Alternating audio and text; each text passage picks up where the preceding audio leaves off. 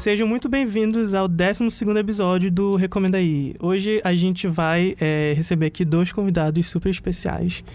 E o Marcos, ele não, infelizmente, ele não pôde estar nesse programa, mas a gente está aqui com esses dois convidados. E então eu vou pedir para eles se apresentarem agora. Olá, meu nome é André, eu sou estudante de jornalismo, terceiro semestre. Me sigam no Instagram. André Velima, tá? Sério, me sigam mesmo, sigo de volta. Troco likes. Troco likes. E é. E gosta de isso. música. E gosto de música, e amo música. Tudo pra mim. Oi, gente, eu sou o Gustavo Aguiar, sou jornalista. É, hoje eu trabalho com música em Belém. E adorei o convite, já amo este podcast desta cidade, que sempre, sempre que dá fala, fala sobre a música que a gente Uhum. está consumindo, que a gente está produzindo aqui em Belém. E é isso, vamos falar de música. Vamos. Então, o episódio de hoje a gente vai falar exatamente sobre música em todos os aspectos, é, como elas influenciaram na- nas nossas vidas. E então a gente vai fazer. Eu separei aqui um quiz que eu fiz, que a gente vai. É, comentar sobre música no geral, como elas influenciaram na nossa vida, enfim, vocês vão entendendo. Mas antes da gente começar a falar exatamente sobre o tema, é, eu então queria perguntar pro Gustavo, na verdade, mais para ele se apresentar, para tu falares um pouco pro pessoal que tá ouvindo e ainda não te conhece, onde trabalhas, como como funciona teu trabalho agora no Urtiga, como é que surgiu, enfim, toda a, traje- a tua trajetória trabalhando com o jornalismo cultural aqui em Belém. É maneiro, porque o tema, o tema do programa que é para falar sobre esse lance do quão que a música influencia na nossa vida, né? Uhum. E me influenciou tanto a ponto de, de, de, de alguma forma, eu viver disso hoje, né? Eu viver de música hoje. É, é meio doido. Esses dias eu tava, eu tava pensando o quão, tipo, a minha vida sempre me levou para esse lado, sabe? Sim. Para estar perto da música de, de alguma forma ou estar perto das artes. Uhum. Eu me formei em jornalismo, acho que faz uns três anos.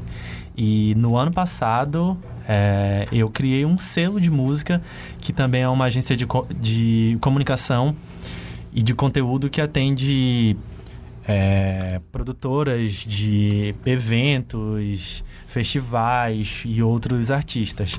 Então eu peguei essa minha.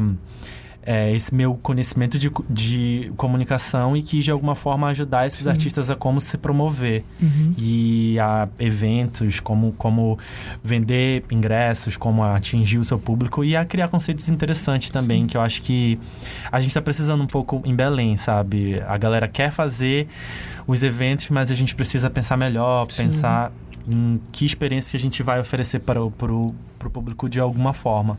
E aí, quem quiser conhecer melhor esse meu trabalho, é, segue nas redes no Instagram, é Ortiga Bis, B-I-Z, e o meu próprio é Gusti Cult. É de Sim. achar. Ótimo. É, eu queria também perguntar, assim, qual conselhos que tu tem pra dar, assim, quem tá ouvindo e quer fazer um, é, o mesmo, assim, tipo, ah, eu quero montar minha, minha própria empresa, ah, empresa não, mas tipo assim, viver de cultura, assim, como tu tá agora nessa tua fase da vida. Então, qual conselho tu daria pro pessoal que tá ouvindo e... Cara, eu acho que o primeiro passo é tu entender exatamente onde é que tu tá te metendo, assim, sabe? Por exemplo, antes de querer trabalhar com isso e abrir uma empresa, eu precisava saber se de, de alguma forma eu ia conseguir sobreviver Sim, sim. é, como, como isso ia funcionar. Então, antes da Ortiga vir a mundo, né, eu estudei bastante e entendi como é, é, o mercado de música em Belém, a cena de música, como é em outros lugares. Conversei com muita gente e eu já tinha um know-how também. Uhum. Eu trabalhei três anos dentro da Cirrasmo Produções, Sim. que é uma produtora que faz o Festival Cirrasgo, o maior festival de música independente do norte do Brasil. Então eu já conhecia como era a cena, já conhecia como as bandas sobreviviam. E aí eu falei assim mesmo, tá aqui uma brecha onde eu posso não só atuar, mas também ajudar essas pessoas, Uhum. o que é muito importante também. Então, eu acho que a- o, primeiro, o primeiro ponto é isso, tentar Sim. entender o que é que tá acontecendo e tentar Se planejar, né? é, e, e identificar essa brecha, sabe? Uhum. Tipo, eu percebi que os artistas precisavam de comunicação. Eu percebi que as produtoras que faziam eventos aqui não entendiam direito como que a, como que a comunicação funciona.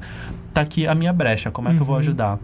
Então, eu acho que acho que funciona dessa forma. Sim. Mas aí também é, é, eu, eu sou, eu sou só uma pessoa, né? Eu acho que essa é a minha experiência de agora. Eu acho que cada um pode tri- trilhar um caminho diferente Uhum. também. É, e por último, antes da gente começar o quiz, eu queria falar assim: tens alguma experiência nesse tempo todo que tu tem de. É, no mercado, tipo, de jornalismo cultural que mais te marcou? A minha formação tem muito de arte, tem muito de música, então sempre foi um sonho trabalhar com isso. Mas a maioria das pessoas tem aquela história na cabeça: meu Deus do céu, como é que eu vou sobreviver fazendo isso? Uhum. É muito difícil, não tem mercado. Então, essa era a barreira que sempre me jogava pra trás. Sim. Então, a- ainda na faculdade, eu tinha essa ideia. Eu, seria legal trabalhar com arte, mas eu acho que isso não vai dar certo, então deixa eu ir por esse caminho. E aí, meio que é, o meu subconsciente me jogava pra fazer arte, pra fazer isso. Então, o ponto que me fez querer realmente trabalhar com isso e falou: não, esse é o, é o meu papo, foi quando eu estagiei na Rádio Cultura. Uhum. E lá eu tive experiências muito próximas a eventos e aos artistas mesmo. Consegui ter acesso a eles, a ouvi-los e Uhum. entender como é esse mercado. Pra mim foi o ponto de partida. Eu acho que eu nunca vou esquecer dessa experiência que, que, que deu esse checkmate, sabe? Que, Sim. que me permitiu dar esse checkmate. Não, é isso que eu vou fazer, então bora focar nisso agora. Uhum. Tu arriscou, tá dando certo, né? Trouxe uma inovação pra comunicação É, com daqui de Belém, né? Aí, vocês acham? Sim, com certeza. Pô, legal. É- é, eu acho que essa palavra inovação sempre deixa a gente, ai, quero fazer o melhor. E na verdade, eu acho que só era algo- que estava sendo que, que, que era uma necessidade, né? Uhum. Eu acho que a inovação tá em tentar é, desenvolver uma solução para um problema. E era um problema, então É, acabou que encaixou bem. Uhum. Tá, então agora a gente vai pra, pra sessão do quiz. Que, eu vou ganhar que alguma fiz. coisa com esse Não. Ganhar um Não, só- prêmio? Só Nada. indicações mesmo. Só não porque- quero. Vamos lá. Tá, Quem então. ganha é- são os ouvintes. É exatamente como vocês vão ter que anotar, porque tem muita recomendação que a gente vai fazer hoje. Bom, então agora que vamos falar é, mais diretamente das músicas, dos artistas. E eu separei esse quiz exatamente porque assim eu acho que a gente pode. A partir das nossas recomendações e das perguntas, a gente pode contar histórias e é, é um, modo, é uma- um modo mais fácil e mais legal das pessoas conhecerem a fundo o nosso gosto e quem a gente ouvia, enfim. Então, bora lá. A primeira pergunta que eu queria falar é: vocês cresceram escutando o quê? Assim, tipo, qual músicas e artistas que, sei lá, hoje vocês escutam e te remetem diretamente a quando vocês eram menores? Enfim, o que, que vocês escutavam? Assim, ou que o pai, o pai de vocês escutavam e aí vocês têm essa memória afetiva com. Eu escutava Stephanie Absoluta. não. Meu Deus, quantos anos tu tem? Não, mentira. É... Eu cresci numa cidade do interior, então lá sempre foi muito forte. Eu ia falar exatamente isso. Ainda bem que tu tá aqui, porque a gente vai conversar muito sobre isso. então, o que eu ouvia lá muito forte era Tecnobrega, sabe? Uhum, ouvia muito, muito, muito. Então, Qual, a tua- qual a cidade? Fala eu sou de. Castanhal, pertinho, né? Mas, Tão interior assim, mas né? é, antes era bem mais. Era. Era. Não estraga a vibe. Mas. é, então lá eu sempre ouvi muito Tecnobrega. Ent- Então, se hoje em dia eu ouço alguma coisa, Uhum. me remete a Castanhal. Só que o que eu ouço hoje. O que eu. Mais diferente do que. É, é bem mais diferente, Uhum. porque eu comecei a ouvir o que eu via na televisão. Hum. O que eu via nas novelas, assim, Uhum. as músicas temas de novela. Eu ouvia na novela e ia lá pesquisar. Ah, eu escrevia a letra da música e aparecia lá, hum, legal. E aí eu ia ouvir, então foi algo que mudou muito. Eu, le- eu lembro que uma das músicas, uma das novelas que acabaram é, me trazendo a, a, é, músicas que eu gosto até Uhum. hoje foi Salve Jorge. Foi lá que eu. Recente, sim, né? é, recente. Porque. Não sei também. Mas cita algum, Mas algum é artista, recente. alguma música. Sim. É, lá eu ouvi Ride, do Lana Del Rey. Hum, Hum, tocava no- nessa tocava. Não sabia disso. Tocava, foi lá que eu Sim. conheci a Lana, sabe? Lá que eu conheci, eu comecei a gostar bastante, fui procurar. E hoje é uma das minhas cantoras favoritas. Uhum. Maneiro. Cara, eu ia falar muito sobre essa história de interior, que é uma coisa que eu não converso tanto com as pessoas que trabalham comigo porque eles têm referências totalmente diferentes, Sim, sabe? sim. Eu, eu cresci e nasci em uma cidade que é bem interior mesmo, mais interior Bem que mais. Castanhal. É, Ca- Castanhal. hum. Eu, eu nasci em Ourém, então, tipo, Ah. cara, eu só fui saber o que era MTV quando eu tinha, tipo, 15 anos, sabe? Sim. Que foi quando a MTV foi pra antena parabólica e foi quando começou a pegar em casa. Foi, tipo, mudou a minha vida. um portal pra um mundo super incrível do mundo pop e da, da, da música indie também, que eu passei, tipo, os anos 2000 inteiro, porque a MTV, se eu não me engano, eles entraram em 2008, 2009. Então eu passei os anos 2000 inteiros sem, sem, sem saber o que era indie, saca? Uhum. Então, as minhas referências sempre foram, tipo, música paraense.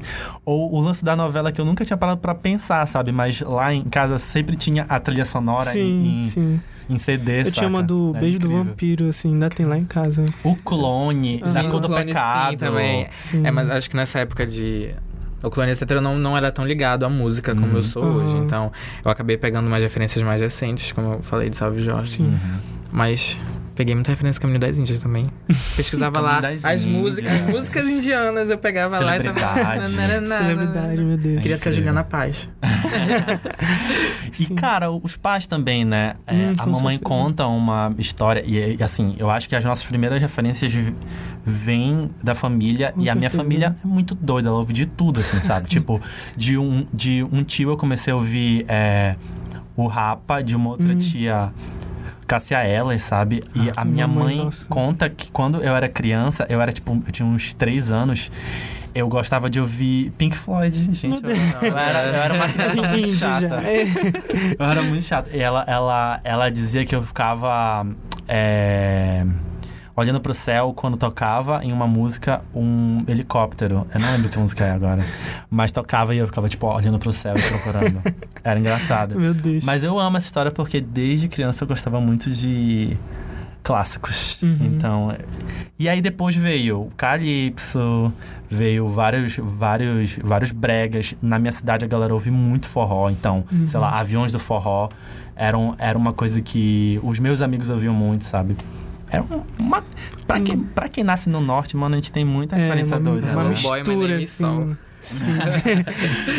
A minha mãe gosta de Padre Marcelo Rossi. Então, É, Então tem essa então, referência. é, Uhum. Bom, Os padres, é, a geral. minha... E as tuas? Ah, briga. Cara, é, a minha também, como vocês falaram, tipo, com certeza minhas influências vêm muito da minha mãe. Porque o meu pai gostava de música, mas não assim do nível da minha mãe, que, tipo, ela comprava muitos CDs e era já um clássico. Todo domingo botava música na sala e ficava ouvindo, sabe? Então, tipo, os artistas que eu lembro muito, assim, tipo, que eu ouço hoje, tipo, me remete muito à minha infância, com certeza, sei lá, The Smiths. Minha mãe é, até hoje, é, tipo, a banda favorita dela. É, acho que Elis Regina também e é, é uma artista que eu admiro muito até hoje, porque, na minha opinião, tipo, é uma das maiores cantoras que o Brasil já teve. E eu, tanto que eu fiquei muito obcecado assim, pela história dela. Tipo, eu vi, tive a oportunidade de ver a peça dela, depois eu vi o filme, eu pesquisei, inclusive, é, como nossos. Como nossos pais. Isso. É, né? é, é uma música que, inclusive, me, me tocou muito, principalmente nessas últimas eleições.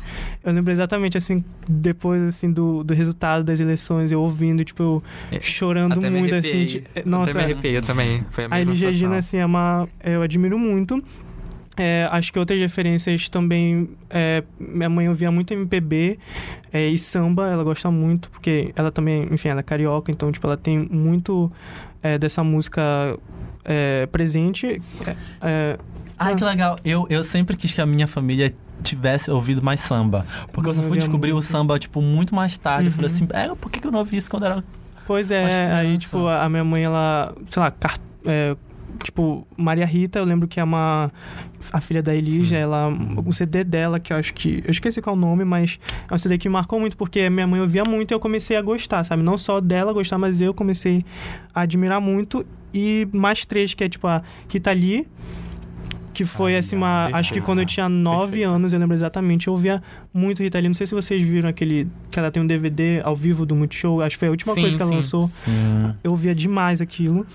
E Marisa Monte também. E com certeza, por último, é o Chico. Porque a minha mãe, ela é, tipo, uma, muito fã de Chico. Se vocês forem na minha casa, tem lá, tipo, um quadro do Chico, CD, todos os CDs do Chico, ela é apaixonada. Então, assim, foi essa mistura um pouco, tipo, de coisa de lá de fora, mas com muito MPB. E eu fui, a- a- tipo, adquirindo isso pro, pro meu próprio gosto. Então, acho que essas músicas me lembram muito. Quando eu ouço, assim, The Smiths, que ela botava direto, assim, eu ouço uma música e me remete Uhum. diretamente. A Elisa é Nossa. uma das maiores vozes do Brasil, Eu se acho, não a né? maior, sabe? É aquela voz que tu escutas de longe, de longe, e tu se Uhum. arrepia, Uhum, com certeza. sabe? E, e como o Gustavo falou, é, eu também queria que a minha família tivesse escut- escutado mais, não só samba, mas como muitos outros ritmos. Uhum. Porque eu demorei muito a pegar, a ter referências. Uhum, E eu acho que seria importante, sabe? Sim. Pra minha vida eu ter referências desde pequenininho. Em casa, sabe? Porque na cidade, assim, ao meu redor eu ouvia. Foi conhecendo Muito- é, mais, sim. sim. Eu acho que essa criação de, de, de referências até, sei lá, nossa adolescência, ela é muito passiva, né? Uhum. É, é do que a gente recebe, não tem aquele negócio, ah, vou procurar tal coisa. Eu acho incrível quando algumas pessoas dizem, ah, sei lá, desde os 11 anos eu faço as minhas lá, é, mixtape e tal. Eu falo assim, gente, que ab- absurdo. eu fui procurar conhecer música, sei lá, com 16 anos. E até sabe? porque tinha a questão também de tecnologia. Quando Exatamente. eu era menor, eu não tinha internet nessa época, assim, Sim. bem menor. Então não tinha, assim, aonde eu vou procurar isso? É, tinha, assim, o que passava na TV. Eu, eu Essa mulher tinha... é hits. É, Os comerciais.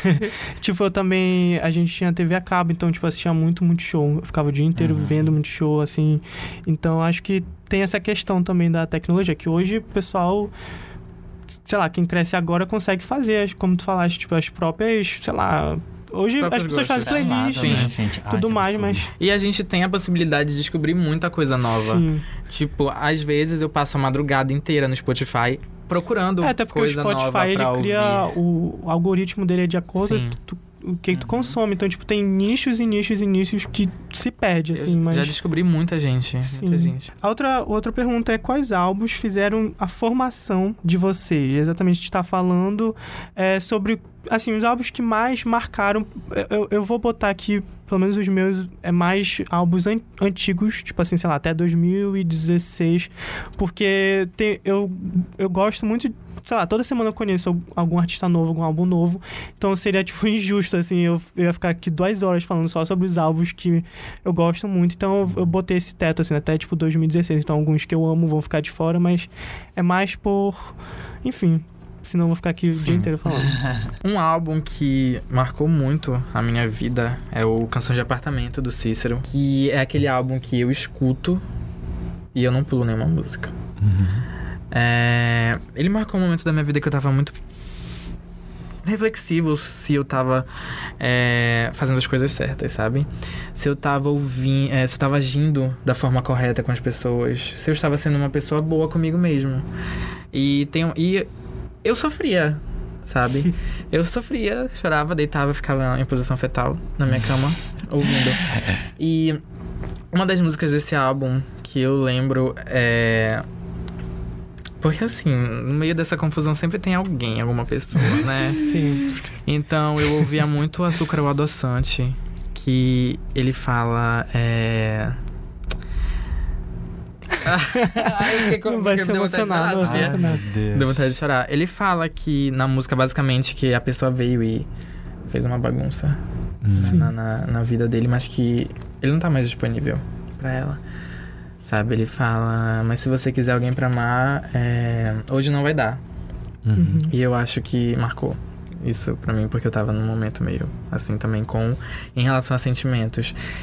E também tem o da o Banda do Mar, da Banda do Mar, que é de 2014, que foi um momento que eu tava é, mudando de amizades, eu diria assim. Eu tava conhecendo pessoas novas, tava começando a viver coisas novas.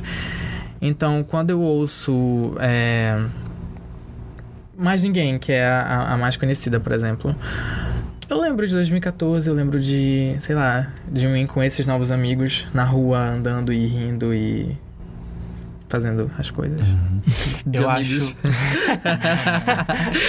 esse lance do, do Cícero, esse álbum, ele é muito importante. Eu, eu, eu acho que ele é um dos mais importantes pra música brasileira, porque ele inaugurou. Ele e a Malu Magalhães, eles inauguraram esse lance do, do ser um artista que foi descoberto por conta da internet. Né? Uhum. O. Cícero, com esse álbum, ele ganhou destaque dessa forma e vários outros vieram depois querendo atingir isso, né? E não é tão Uhum. fácil assim. Eu acho que é um álbum que ele é muito único. O cara foi lá e gravou, tem basicamente só violão e é isso que, que faz ele ser tão especial e toca bem fundo mesmo.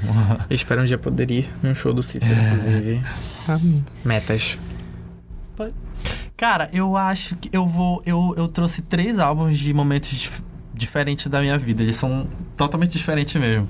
Eu acho que um dos álbuns mais importantes da minha infância foi o Ao Vivos do Chico César.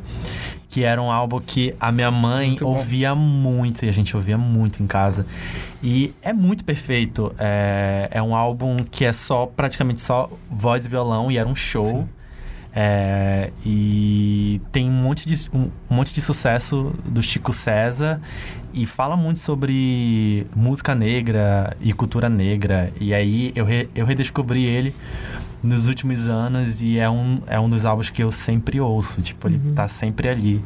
É, de uns dois anos pra cá, é um, é um álbum que tá sempre ali no meu Sempre Spotify pra- e ele, aham. eu sempre tô ouvi- ouvindo ele. Tem um outro álbum que nem é álbum, é- eu, eu destacaria por ser um DVD, que é o DVD da Calypso em Manaus. Nossa, isso marcou muito ali a minha. Entrando na, na adolescência, Sim. assim, sabe? Porque eu via bastante e. E.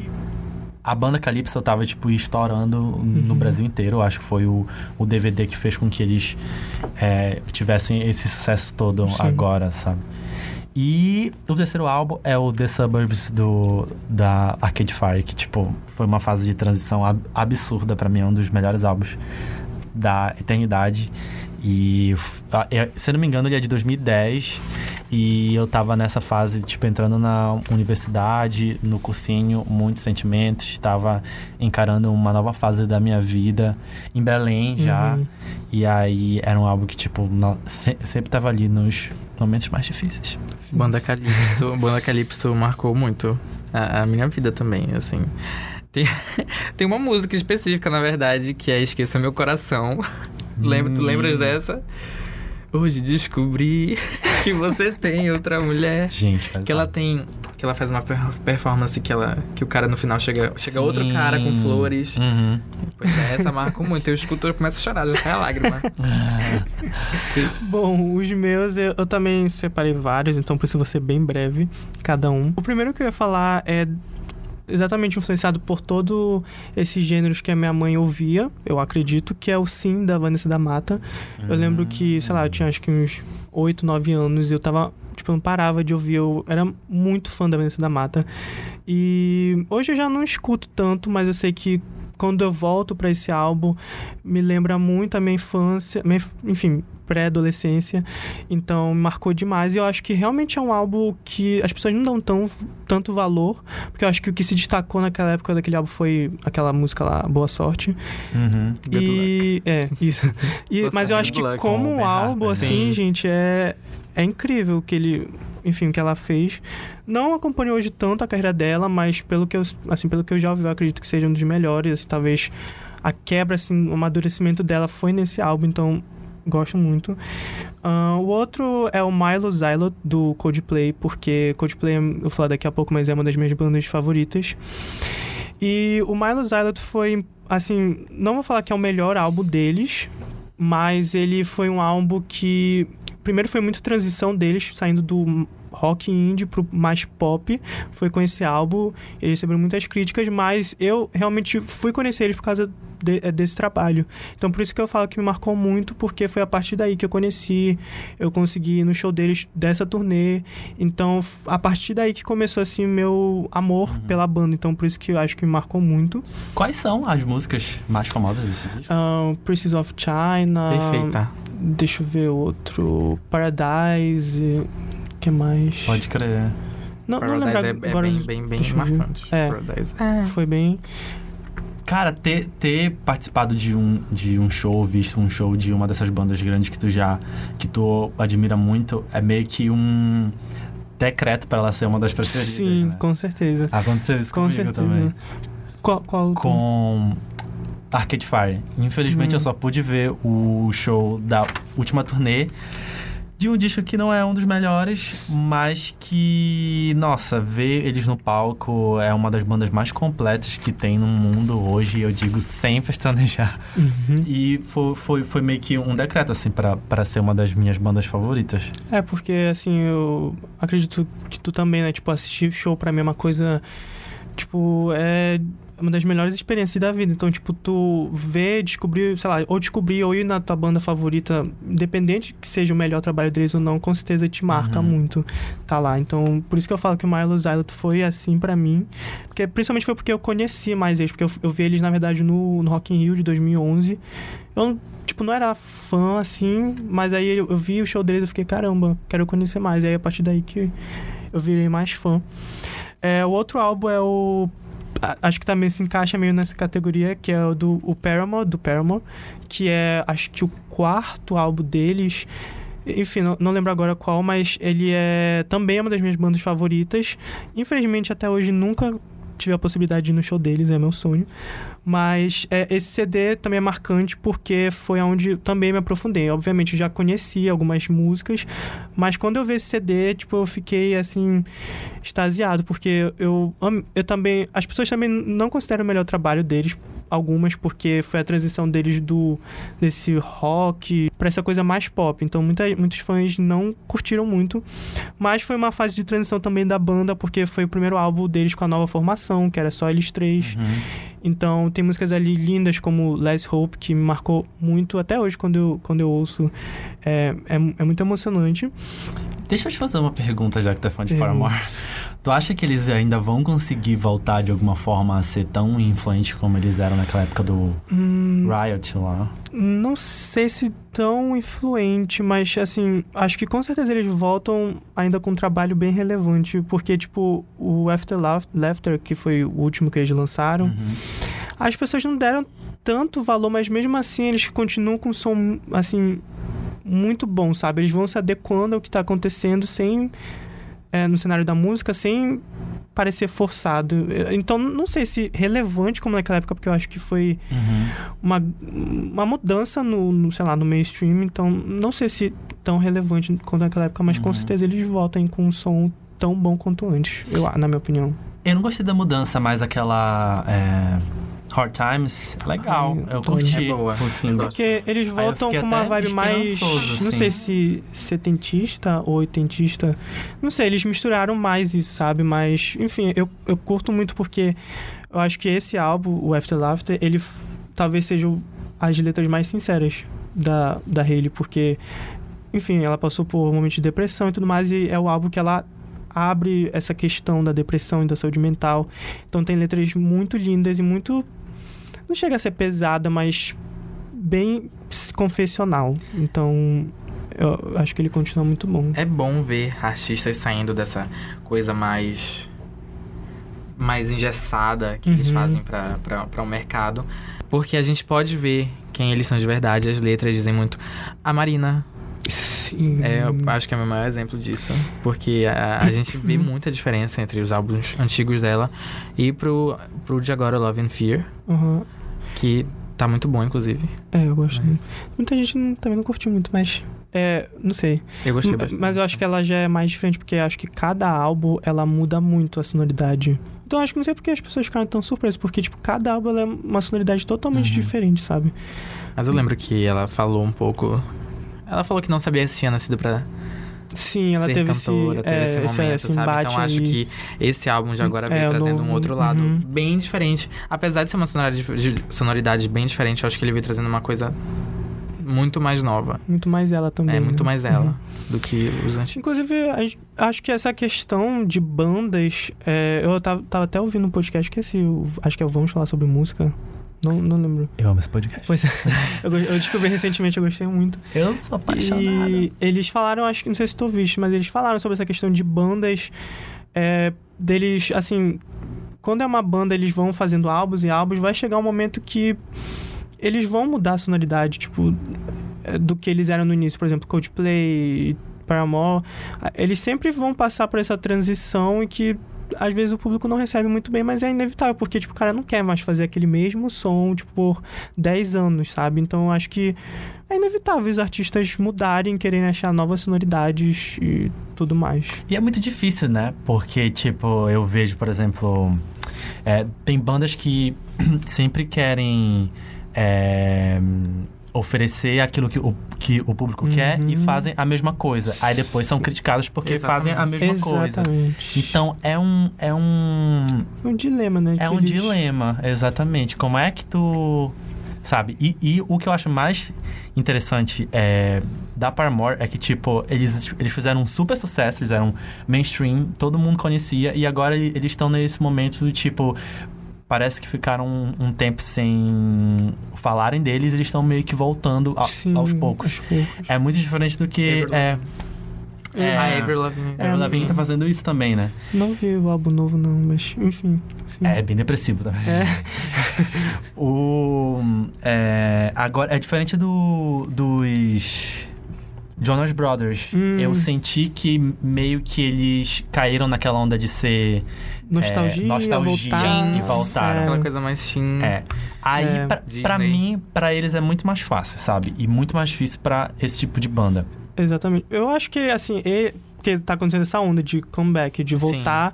E aí tem que ver até que ponto eles estão. Acho que a maioria volta mais por questão de dinheiro mesmo. Tipo, Jonas Brothers, eu acho que. Os tanto que eles não se. tanto que eles não, tipo, se renovaram muito no- na sonoridade. Não que. Enfim, eu gostei dessa nova música, mas. Enfim, é uma coisa mais engessada, diferente dessas outras bandas que já estão aí há um tempão e estão querendo só se reno- renovar o, o som deles, né? Eu acho que é Uhum. natural. Nem todo comeback dá certo, né? Por É. exemplo, Ruge. Sim. Infelizmente. Ela já Elas, elas terminaram. Foi, ela, ela Já acabou. já acabou. voltaram e já acabaram. E ela, uma, alguma delas deu entrevista, acho que foi ali, ali eu não Não. lembro direito. Mas é, ela falou que foi por questões financeiras. Que eles não pagavam Sabe? bem, né? Tipo, acho que era isso, né? F- foram Não era questões- muito não lembro exatamente justo. a questão, mas eram questões financeiras. Então elas tiveram que separar de novo, Uhum. infelizmente. É, e sim, voltando do- dos álbuns, é, eu tenho falar só mais dois aqui. O outro é o Pure Heron, da Lorde. Esse, com certeza, é o que eu ouço hoje. E, tipo, além de me dar uma nostalgia muito grande, porque marcou muito a minha fase de transição, eu acho que eu me identifiquei muito porque ela também tinha mais ou menos a minha idade. Tipo, ela lançou com 16 anos, eu tava ouvindo com uns 15 anos. Então, tava passando por umas fases de transição, transição muito loucas. Nossa, eu não sabia que ela tinha lançado disco com 16 Sim, anos. e Chocado. tipo, além dela lançar aos 16 anos, então, tipo, ela começou o processo com o gravador, tipo, uns 14, 15 anos, ela começou a fazer as coisas. Então, é, eu me identifiquei muito com as letras, e é, são letras muito maduras, e eu acho que.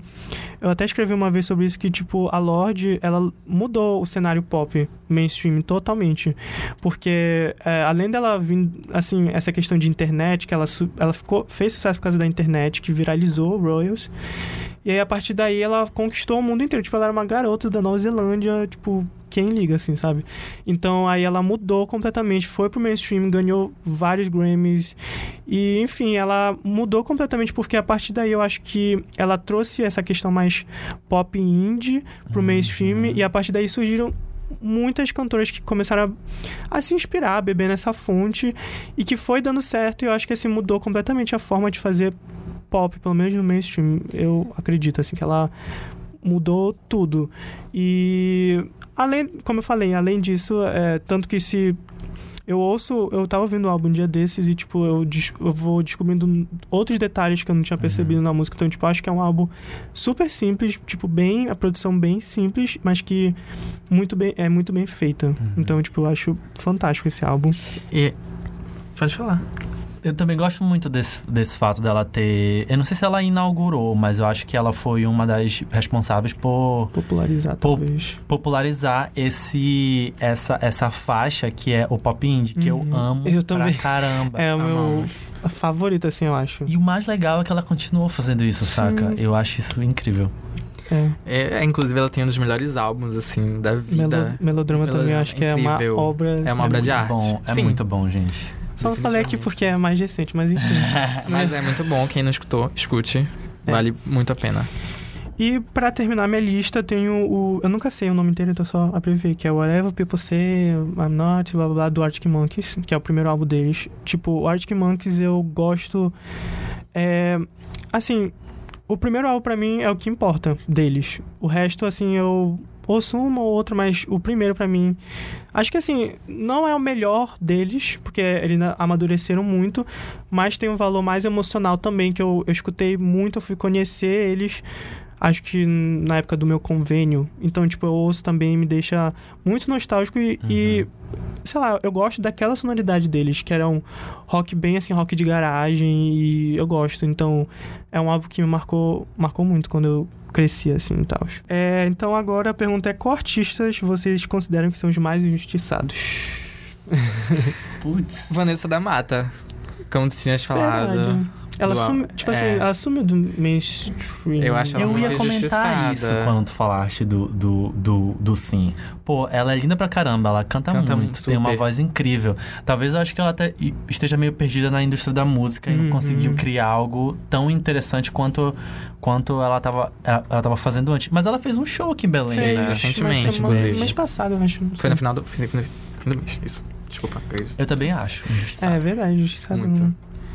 Acho que a Jessie D É verdade. Ela, é injustiçada. é, Eu acho que ela não tem toda a visibilidade que ela deveria ter. eu acho que E dela, canta muito também, né? Ela canta demais. acho que dela é uma questão muito de gravadora, não sei. Já vi várias teorias assim, mas acho que é muito questão de não sei, acho que ela porque ela conseguiu conquistar um público do, do Reino Unido com os primeiros trabalhos, só que ela não conseguiu emplacar, acho que tanto depois nos Estados Unidos, e aí ela sei lá, acho que a gravadora meio que não sei. Acho que a Iggy Azalea também é muito injustiçada. Ela teve uma fase que tudo que ela lançava, É verdade. as pessoas criticavam muito, sabe? Parece que É, ela tem umas questões aí. pava de certa forma, sabe? E eu não acho que sejam ruins os, alguns antes, lançamentos dela. Mas agora ela que ela tá Ela tá independente, voltando, é, ela ela, tá tá voltando independente. com tudo. E os clipes, as músicas incríveis. O último single Sally dela, Walk. Stardust, Sally Walker, é, É incrível. muito Bom. bicho. Eu E ela mesmo falou, tá vendo umas entrevistas, que. Porque os primeiros trabalhos dela era, tipo, tinha uma coisa meio rap, mas era mais pop, bem mais pop, por isso que ela conseguia fazer tanto sucesso. Ela falou que assim, ela. Por isso que ela virou independente, que ela não. Todo mundo pedia pra ela fazer de novo aquela fórmula de, ah, tenta fazer uma coisa parecida com Fancy, alguma coisa assim. E aí, tipo, ela falou, não, não aguento mais. E ela passou por gravadora, e gravadora deu um monte de cagada. E aí agora ela tá independente. Realmente, esse- esses dois últimos singles dela estão muito bons. Eu até vi que. Toda a produção. É. Da, da composição até o clipe, tudo. Sim, eu vi Incrível. até. Vocês ouviram o último single dela, que é. Stardust. Star- Sim. Stardust. Não ouvi. É, é muito O, bom. o clipe é incrível. Acho que o clipe recompensa ainda Sim. mais. Cara, eu não sei. Eu tô aqui pensando sobre inju- injustiçados. E o, o, o que tu tem em mente sobre Eu isso? pensei em mais outra também. Eu. É, tipo assim, eu tenho uma- umas pessoas aqui que eu acho que são artistas que eu penso que são. Tem um talento incrível. E, obviamente, hoje a gente tem muitos nichos, então o parâmetro de injustiçado depende Uhum. do que, que a gente tá falando. Eu falo mais no dia assim, cara, elas podiam ter um destaque maior. é, talvez no mainstream, talvez elas ganha- ganhassem um público maior, mais reconhecimento. É isso que eu falo mais nesse sentido. Porque algumas dela, de- de- dessas daqui, tipo, conseguem se manter por causa do seu nicho e ela mantém a carreira. Mas que eu queria que mais pessoas conhecessem. Era mais nesse, Sim. nesse sentido.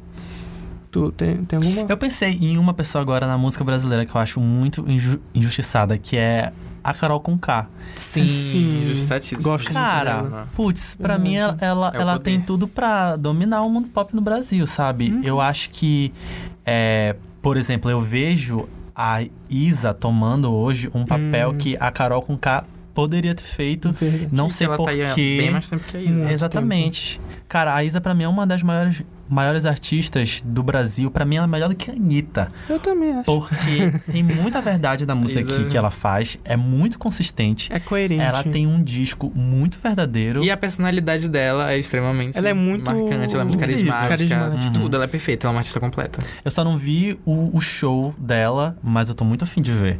Estamos. Eu, vi- eu vi no, no Lola agora, em 2000. Agora, o Lola. Hum, e aí? Gente, eu, eu tava bem assim perto. Eu acho que ela consegue. Essa carisma que a gente vê na TV, na internet, tá toda ali no palco, sabe? Eu acho que a presença de palco dela é. Ela é real, ela é uma pessoa ela real. é. Ela é uma a- artista. E, tipo, ela passa essa carisma dela, essa felicidade. Eu, eu fiquei impressionado, assim. Uhum. Nunca vi o show da Anitta, mas pelo que já compararam, falam que a Anitta hoje em dia ela tá tipo. Um show meio robótico, sabe? Então, é, fizeram, fa fazem essa comparação das duas em questão de performance. E eu acho que, assim, pelo que eu conheço, acho que a Isa hoje é a maior, não só artista, mas como performer, assim, do pop brasileiro. Eu acho que ela domina muito. a- Salada. Eu- Eu não Acho. tenho. é, Não, não, nunca pude ir no Uhum. show da Isa ainda. Eu já fui no show da Anitta, vou passar esse pano.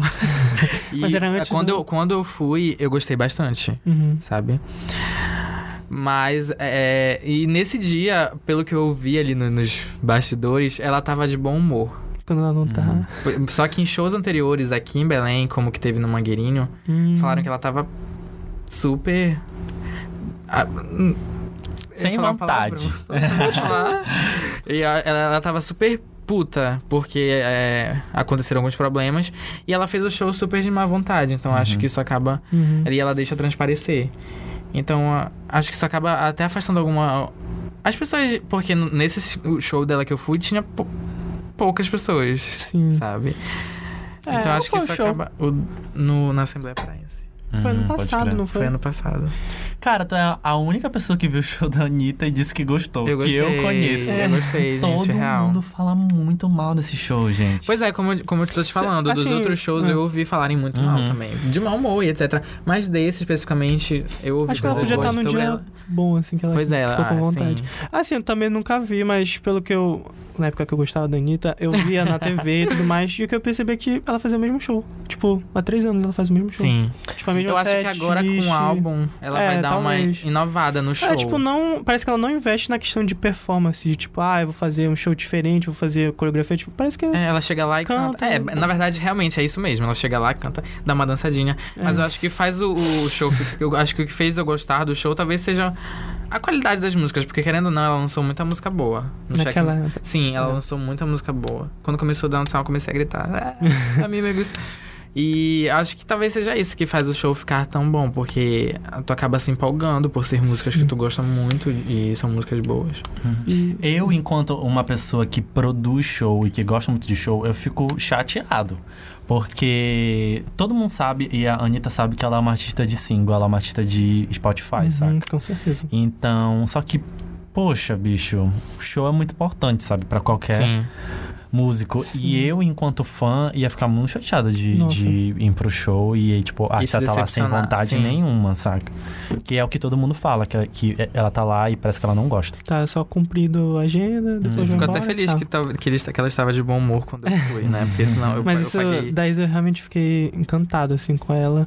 E, eu, e pelo que eu já acompanhei, assim, shows pela internet e tudo mais, parece que ela mantém essa, tipo, essa linha de, tipo, positiva, de, sabe, muito carismática em todos os lugares. Eu fico impressionado, assim. Então, acho que ela... Ela parece ser super humilde. Sim, eu Super tá, simples. até o pessoal do lá do tracklist que conseguiu entrevistar ela no Lollapalooza, eu fui a, entrev- a gente, eles entrevistaram ela e tipo a entrevista foi assim maravilhosa, ela é super abraçando, super simpática, assim, muito carismática. Eu fiquei, caramba, eu admiro muito a, a Isa. E Rainha. nas, nas redes sociais, no Twitter, ela super interage Sim, com ela o super tá ligada o que assim, tá em tudo. acontecendo. Eu acho que isso também é muito importante, sabe?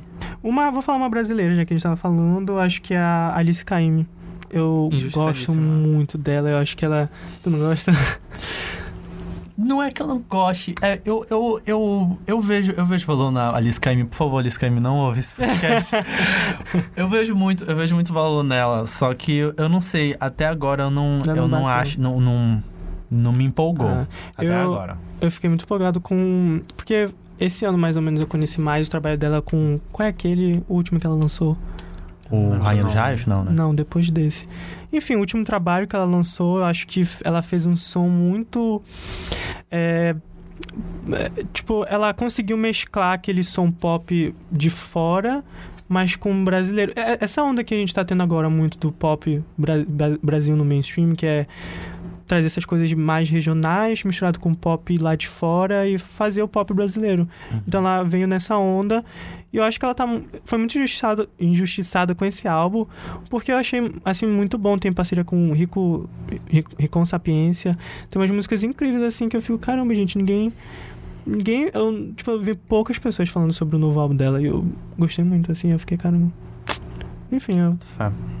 Eu vejo muita, muita gente falando dela. de- é, eu, eu acho que a Alice Caymmi tá dentro desse pop indie que tá, a gente tem no Brasil. certeza. Eu vejo muita gente falando dela e são pessoas específicas, não é tipo o mundo pop gritando Exatamente. por Alice Ah, tem até né? música com a, com a Pablo nesse, nesse Tem, álbum. que é, Sim. que é boa, inclusive. Então, é, acho que ela pegou essa. O problema bastante. seu, eu acho que é uma composição É, dela. é, ela compôs, sim. E é Da muito boa. É. Ela compôs.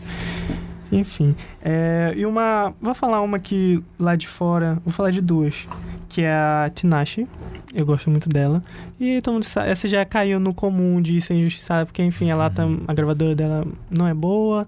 Ela tá agora sem gravadora e não sei o que vem aí pela frente, mas. Ela, eu acho que eu vejo nela uma artista completa, sabe? De. Do mundo pop mainstream. De. Ela compõe o que ela. Ela compõe as músicas dela ela dança pra caramba, ela canta tudo ao vivo, ela tem aquele pacote completo e não, não entendo porque não consegue decolar, assim, sabe? Dinheiro, lembra daquele meme dinheiro pra Tinashe comer? Alimentando a Tinashe. é. Alimentando a Tinashe, sim. E outra que eu vejo é a Lick Lee. Lick Lee, não sei Sim. se fala assim. Que vocês devem conhecer por I Follow, Follow Rivers. Gente, ela lançou ano passado um álbum que eu fiquei chocado, assim, que eu não pulo nenhuma música, que é So Sad, So Sexy. Que tem a vibe muito pop indie, assim, que eu fico, cara. Poucas pessoas falaram também, e eu acho ela muito injustiçada, porque ela lembra também uma das cantoras que eu gosto muito, que é a Banks. Eu já ia falar vocês- dela, eu acho ela Ela lembra injustiçada também. É, sim, eu também. Mas a Ali que lembra muito o estilo da Banks e, enfim, eu amo os clipes dela, são incríveis e.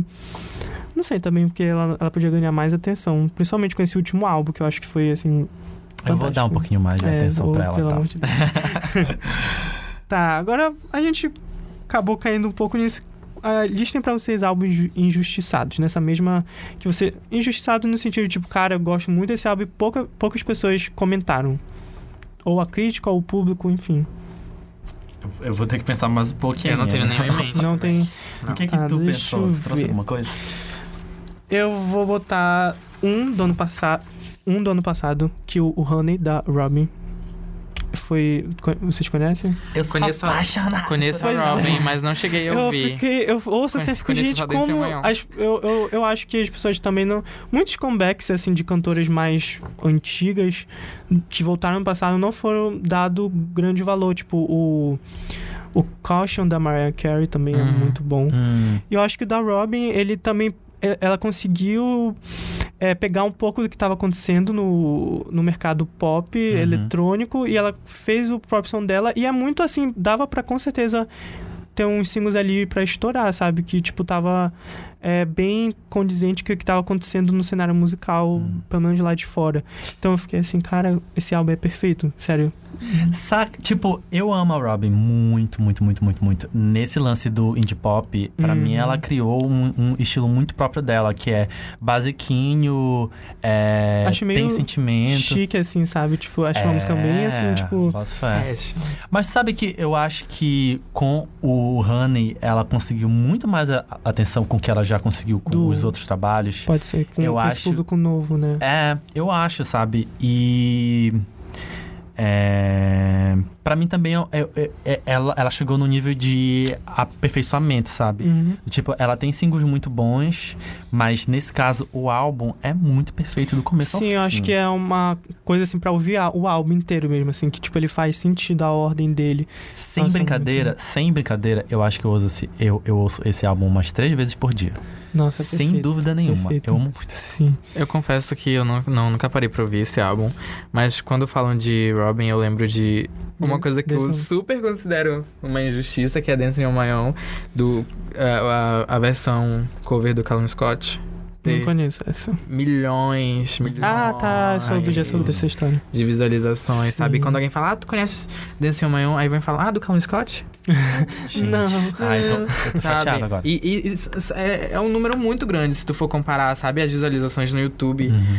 dela e dele. É, Acho que talvez, é, como o Gustavo falou, acho que ela talvez tenha se dado bem nesse- com esse novo álbum, porque na época que ela fazia os outros trabalhos, ficava muito naquele indie, assim, tipo, poucas pessoas. Aí eu acho que agora com essa nova, tipo, Spotify, internet e tudo mais, e Uhum. tem cada vez mais um nicho definido. Tipo, uma base de fãs por nicho. Acho que ela talvez ganhou realmente mais popularidade do público, pelo menos que curte já, já tem o pop indie, que é mais estabelecido, assim, no mainstream. Então acho que ela realmente talvez tenha se dado melhor. Tem um pra falar que eu fico indignado, que é o Mass Seduction da St. Vincent. Você, já vocês conhecem? Eu conheço a São Vincent, mas eu nunca vi. é, eu Nossa, já ouvi nunca parei Gente, ouçam. Mass Seduction, pelo amor falar de muito Deus. dela, mas eu nunca Sério, eu gosto. ouvi, também é assim. uma artista que eu admiro muito. E assim, o Ouve. Mass Seduction, eu acho que é diferente dos. É aquele álbum. Eu já ouvi sim, eu já ouvi sim, Ah, já? não- já, É, já ouvi sim. É, aquele álbum, assim, foi lançado acho que em 2017. É mais pop do que ela fazia antes. E ela trabalhou o álbum inteiro com o Jack Antonoff, que é o mesmo que fez o melodrama da Lorde, fez umas músicas da Taylor Swift. E. Só que assim, é, é mais pop, mas é tipo. Continua a cara dela e. é, ela toca muito guitarra, inclusive uma curiosidade que ela mesmo é, desenha as próprias guitarras, porque tem a questão de ela não achava guitarras que adequassem ao corpo feminino. Então ela foi lá e mesmo desenhou as. Ela, eu fui no show dela agora no Lola.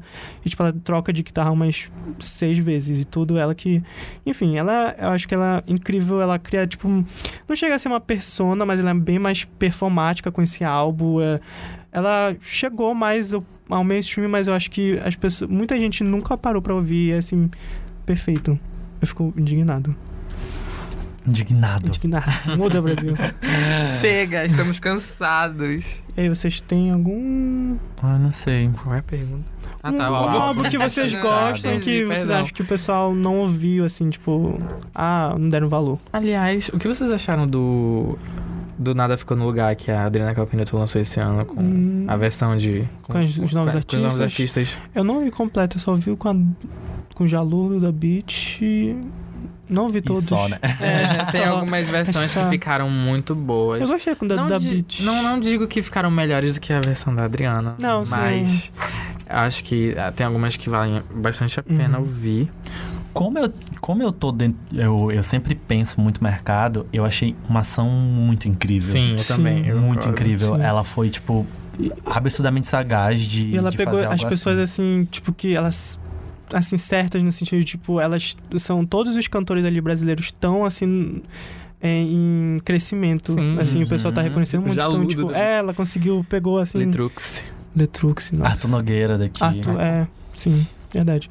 Então, bora pra outra categoria. Vamos agora recomendar uma música pra ouvir, tipo, com o coração partido. O que que você, vocês têm alguma querem compartilhar? Esqueça meu coração, Calypso. não, é, pode ser também. Já escutei. É, não é fácil da Marisa Monte. Ai, Eu acho-.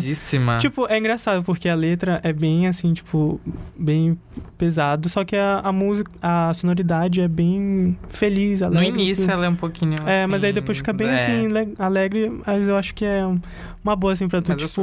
É, pra tu, tipo, dar uma melhorada, ouvir, assim, ficar, não ficar tão triste. Ahn, e vou falar mais uma que eu acho. Me toca muito, que é o Ivy do Frank Ocean. Sim. Essa música, eu. Nossa, a composição dele é.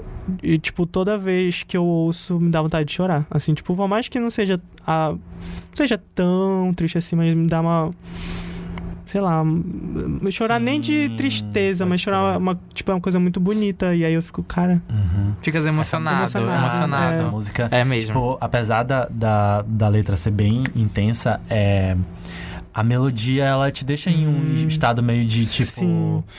Não, não, não fica aí, saca? Tipo, Aham. faz alguma coisa. Ai, é fantástico. Tem, tem uma que. É, acho que Rider in the Dark, da Lorde. Ai, sim. É pesada, Sim. sabe? E também tem uma até recente da Rosalia, que Qual? é Pensa em Tu Mirar. Que eu Gosto, escuto Rosa- e. Ai, nossa, a Rosalia, eu queria muito ir no show dela, que meu eu Deus também, do céu. que eu escuto e eu fico. Sabe, eu sinto uma coisinha assim. O meu Poxa. coração aperta quando eu escuto. E, tipo, ela tava no Lula da Ah, eu Argentina, fiquei, né? eu fiquei Ela não puto, porque ela foi na Argentina e no Chile e no Brasil não foi. Eu fiquei, Nossa. gente, Vocês viram a foto dela com o Caetano Veloso? vi. Mentira, sim. Ela, Onde? ela, Amiga. ele foi no, foi no show dela em Nova York. E ela é muito fã dele, porque, enfim, ela ouvia ele e tudo mais. Aí ela ficou, tipo, super emocionada quando foi ver o show dela. Ela- ele, ele tava com o David. David Barney? Byrne? David Byrne. Isso. Eles estavam juntos, aí eles foram lá ver ela. Fiquei, caramba. Não era. Tá, e é- eu acho interessante ela porque ela tá assim, um fenômeno, assim, tipo, no mundo inteiro. Todo mundo, tipo, acho que agora ela é cantora do momento, assim, todo mundo quer Uhum. ser amigo dela, quer Sim. fazer a música com ela, fiquei ela impressionado, é linda, sabe? Tá no Coachella, ela é né? talentosa. Ela, ela cantou no Coachella. Cantou. Ela é simplesmente perfeita. Sim. Com altura com o J Balvin. Uma farofa, assim, pra... Uma farofa. É uma farofa, farofinha. mas é boa, gente. Tem que... Ela tem que se sustentar, né? Não dá pra viver só do conceito. Tem- Pois é. É isso que eu fico meio apreensivo com relação a Rosalia, porque, tipo, pô, ela vem de um lance da, da música é, Flamenga. flamenca, saca? Que é muito lindo. Que, que é muito linda, sabe? O, o disco dela que é recente. Sim, 2018. Acho que, acho que não tem nenhum ano Não, esse foi disco. 2018. É, foi É muito bom, mano. Sim. Começa ali com os três singles, que são super pop e tal, mas depois ela mete, Sim. mete conceito e, tipo, é uma música muito bonita, sabe? Vocês sabiam eu que, queria que, ela não é, é o isso. TCC dela?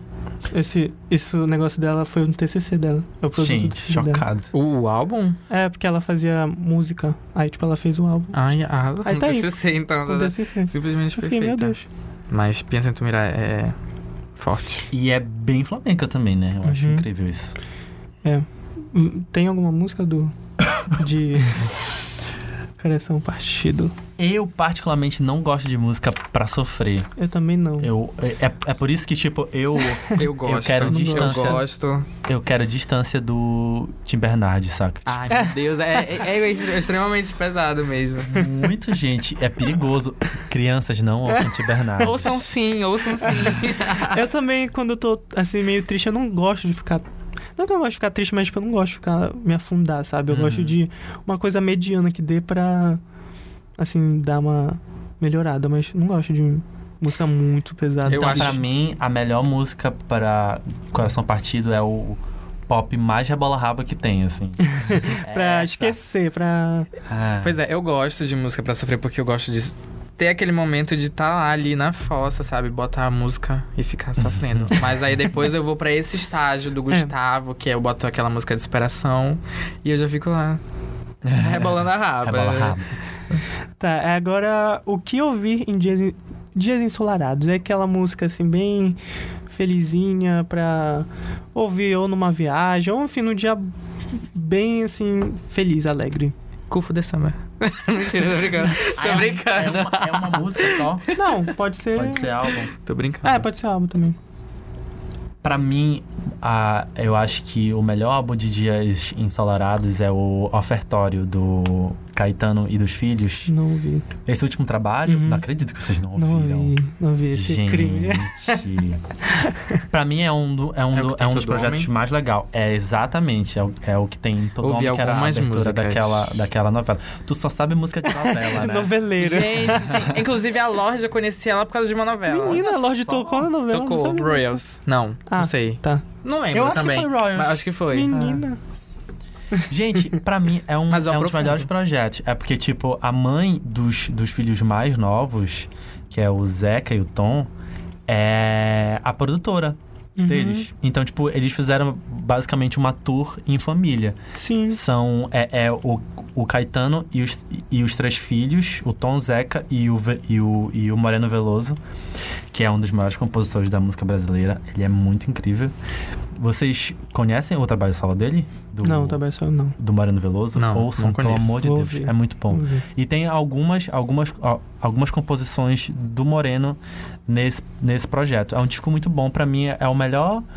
É o melhor disco pra tu ouvir, tipo, num Uhum. domingo de manhã, Sim. assim. O tempo tá, tá super incrível e tu quer começar o dia super pra cima. É, vou recomendar uma música que também é bem assim de domingo, de assim, é que é O que você quer saber de verdade da Marisa Monte. É um, não sei se foi o último álbum que ela lançou, acho que foi. É. É, ele é um álbum, assim, tem. Enfim, não- eu tô recomendando mais a música, que ela é super, assim, tipo, domingo de manhã, alegre. Sim. Gosto muito de ouvir essa. Também tem Alegria da Mamundi. Pra falar a verdade, acho que todo o último álbum dela, que é Para Dias, Para Dias Ruins, Para né? Ruins, eu acho que é ótimo, assim, pra. É perfeito. Perfeito. E o último é uma música que se chama Money, do The Drums, que é uma banda bem. Bem rock índia, que é- e tipo, bem. Me lembra muito o som do Vampire Weekend, que é assim, bem alegrezinho, com uma guitarrinha, então eu acho que é.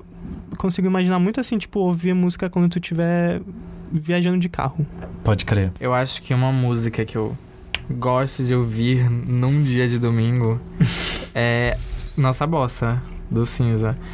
Porque é uma música que me faz sentir vontade de sair dançando, sabe? Uhum. Assim, e me faz sentir coisas muito boas. Sim. Acho que essa é definitivamente uma música pra ouvir em dias ensolarados. É, a outra pergunta é quais os shows que mais marcaram vocês, que vocês já foram? Tem dois shows, eu acho, ah, recentes, mais ou menos recentes, que foram muito bons, que eu lembro agora. É Arcade Fire foi muito Hum. bom. É, não era a melhor a melhor turnê, não era o melhor disco. Eu vi um show que, tipo, não vendeu bem de uma turnê Foi, que... foi em que ano? Foi 2017. Ah, tá. Fazem dois anos. Dezembro de 2017. Do Everything Now. É um disco muito bom, mas não é o melhor deles. Hum. E não vendeu bem. A turnê da América Latina foi escrota em vários lugares. Em São Paulo, eles tiveram que mudar o lugar porque não vendeu Não bem. vendeu. Na, na semana do evento, eles diminuíram o valor do ingresso. Meu Deus, tá fazendo promoção pra. É, não, eu fiquei. Eu Infelizmente fiquei ficou pouco. muito- Gente, eu tinha comprado há meses. Aí, na semana, tava mais barato, saca? Eu fiquei muito chateado. Mas, o- mas o show foi, foi muito bom. Eles foram muito espertos porque eles fizeram um compilado de todos os discos. Era uma turnê que abraçava tudo. E, enfim, eles são músicos absurdamente incríveis. E foi muito bom. O ulti- um último show que eu vi, que foi muito incrível, eu não esperava, foi da Bugarins. Vocês conhecem a Bugarins? Já ouvi Já falar. ouvi falar bastante. Não, não lembro de ouvir uma música, eu- A Bugarins veio pra Belém em 2015 pra umas seletivas se rasgam e o show todo mundo fala que não foi o que a galera es- esperava. Eu não conhecia a banda, mas o show não me animou muito e eu vi por acaso na primeira edição do Coquetel Molotov de São Hum, Paulo. Sim. E nossa, eu fiquei Tipo, era a primeira banda do festival. Tipo, eles estavam abrindo o festival. Tava super cheio. Eles fizeram um dos melhores shows da vida deles, porque eles estavam muito afim de fazer show. E isso fez a diferença. O público lá tava chovendo muito. Tava chovendo muito, sabe? Um torozão. E eles querendo muito fazer o show e o público respondendo de uma forma incrível. E Uhum. Acho, acho que foi um, um, um dos melhores shows pela energia, sabe? Que vinha do palco e que vinha da plateia. E por, por isso me marcou, assim. Eu fiquei tipo, olha, parabéns. Impressionado. Isso eu não vou responder porque eu nunca fui em muitos shows na minha vida. Então, Anitta foi um deles. Anitta. esse a gente já falei. Da, da- da experiência. o primeiro que eu vou falar é o do Coldplay, no Maracanã, como eu falei antes. Foi. Tu é viajado, já viu o show. Ele né? é. Que eu tre- sei. Ele é. é, aí, tipo, foi. Ele Falou que, que tu foi pro Rock in Rio em 2011. Quantos anos tu tinha? 11 anos. Mentira. E ele é não, mas eu não fui sozinho, eu fui com a minha mãe e com a minha irmã. E ele é Gente, frequentador absurdo. assíduo do Lollapalooza. Lollapalooza, foi- né? Patrocina, pelo amor de Deus, que já não dá mais pra. Sim, é... aí eu fui no show do Coldplay no Maracanã, que aí já foi 2016. Foi uma experiência incrível, porque eu nunca tinha assistido nenhum show no Maracanã, e o Maracanã é, tipo, gigante. E além de, enfim, é, eu tava curtindo muito a vibe da turnê nova, que é a Hell Full of Dreams, que acho que foi uma das melhores turnês da carreira deles. Ah, então me marcou muito. O outro foi, deixa eu ver, o da Florence, que eu fui É, em 2013, no Rock in Rio de 2013. É, a Florence, tipo, eu, eu tipo, já gostava, mas ainda não, também não tinha me tornado fã, como eu sou hoje. E aí, assim, o show dela, acho que todo mundo um dia, se tivesse oportunidade, deveria assistir, porque ela no palco é inexplicável a energia que ela tem, Uhum. que ela passa, porque eu lembro até que, tipo, a minha mãe não curtia muito, mas ela tava lá. E ela, tipo, começou a, sabe, se envolver no show, porque ela, vocês têm que ver, tipo, ela corre de um lado pro outro o show inteiro e continua com a mesma. Cantando muito bem, sabe? Sem perder o fôlego. E, tipo, ela transmite aquela energia dela muito positiva. Pra mim, esse é o tipo de artista que vale a pena. Sim. Tem um amigo meu que tava nesse show e ele amou muito, curtiu muito, falou muito pra mim depois. E eu, vi, e, e eu já vi vários vídeos de shows dela. Eu não sou fã, mas eu iria nesse show Nossa, valendo, sim. assim, ela, a vale energia pena. dela, nossa senhora. Ela se, é aquela artista que, tipo, não fica só na. Tipo, ela se joga pro show e tá com vontade. E deixa eu ver mais um. Acho que o. O da Tove Lo. Tipo, nem todo mundo gosta dela, mas enfim, é, eu, eu sou muito fã dela. E, tipo, o, o dela vai marcar, acho que não só porque eu tá finalmente vendo ela, que foi no Lollapalooza de 2017, mas também porque foi meu primeiro Lollapalooza. E era um show que basicamente tava. Um dos grandes motivos pra ir pro festival foi pra ver ela. Então eu fiquei muito emocionado e, tipo, me marcou muito porque foi minha primeira vez em São Paulo. Tipo, nunca tinha ido, fui sozinho, fui, tipo, na Uhum. doida. Então é um show que me marca muito. Acho que. Acho que é esses. Teve, teve um show que me marcou sem querer. Tu falaste sobre a energia. Hum. É, e é, eu tava em Salvador e o meu time chamou pra ir pra assistir um show do Saulo, Saulo Fernandes. Sei. E quem ia abrir o show dele era o Alceu Valença. Então, tipo, muitas, muitas músicas que marcaram a, a- nossa vida e tal. Eu, eu tava muito ansioso pelo show do, Do- Alceu Valença. Uhum. E, mano, ele destruiu no palco. Meu tipo, Deus. o cara tem mais de 70 anos e ele, ele ti- tinha uma energia, ele dominava o público, ele é, andava de um lado pro outro e cantava. E ele fez um show gigante sem deixar a peteca cair. Eu fiquei tipo, olha, Deus. é esse, esse é o artista que vale a pena, sabe? É, pra se- mim, não que, é tipo, o cara se que só grava. palco. É, eu acho que se entrega, tem presença. Porque é muito artista que não consegue passar isso no, Uhum. no show. Inclusive, esse negócio de show me lembrou uma coisa que eu fico pensando se foi a alucinação coletiva da Alanis Morissette em Belém. Não sei se Não, vocês rolou. Pois rolou é, tipo, show. eu, eu fui, só que tipo, eu fico, cara. Tipo, a Alanis Morissette tava em Belém, sabe? nada, Isso né? não, não é muita uma coisa que acontece tanto. Eu, Eu, eu, gosto pen- muito eu dela. penso a mesma coisa às vezes sobre o show do RBD aqui. Eu acho, sei lá. Ai, eu, Eu queria- tava lá. queria mu- nunca fui, queria muito ter ido. Meu sonho era no show do RBD. Eu acho que o meu primeiro grande show foi um show internacional. De parar pra pensar nisso, fica abs- absurdo, Uhum. assim. Eu acho que eu devia ter uns 14 anos, João. Eu lembro muito. Eu, eu, eu, eu acho que eu tinha 13, 14 anos. Eu fui com uma prima minha que deve ter, tipo, uns 3 anos a mais. Pode falar. Falar, desculpa. E.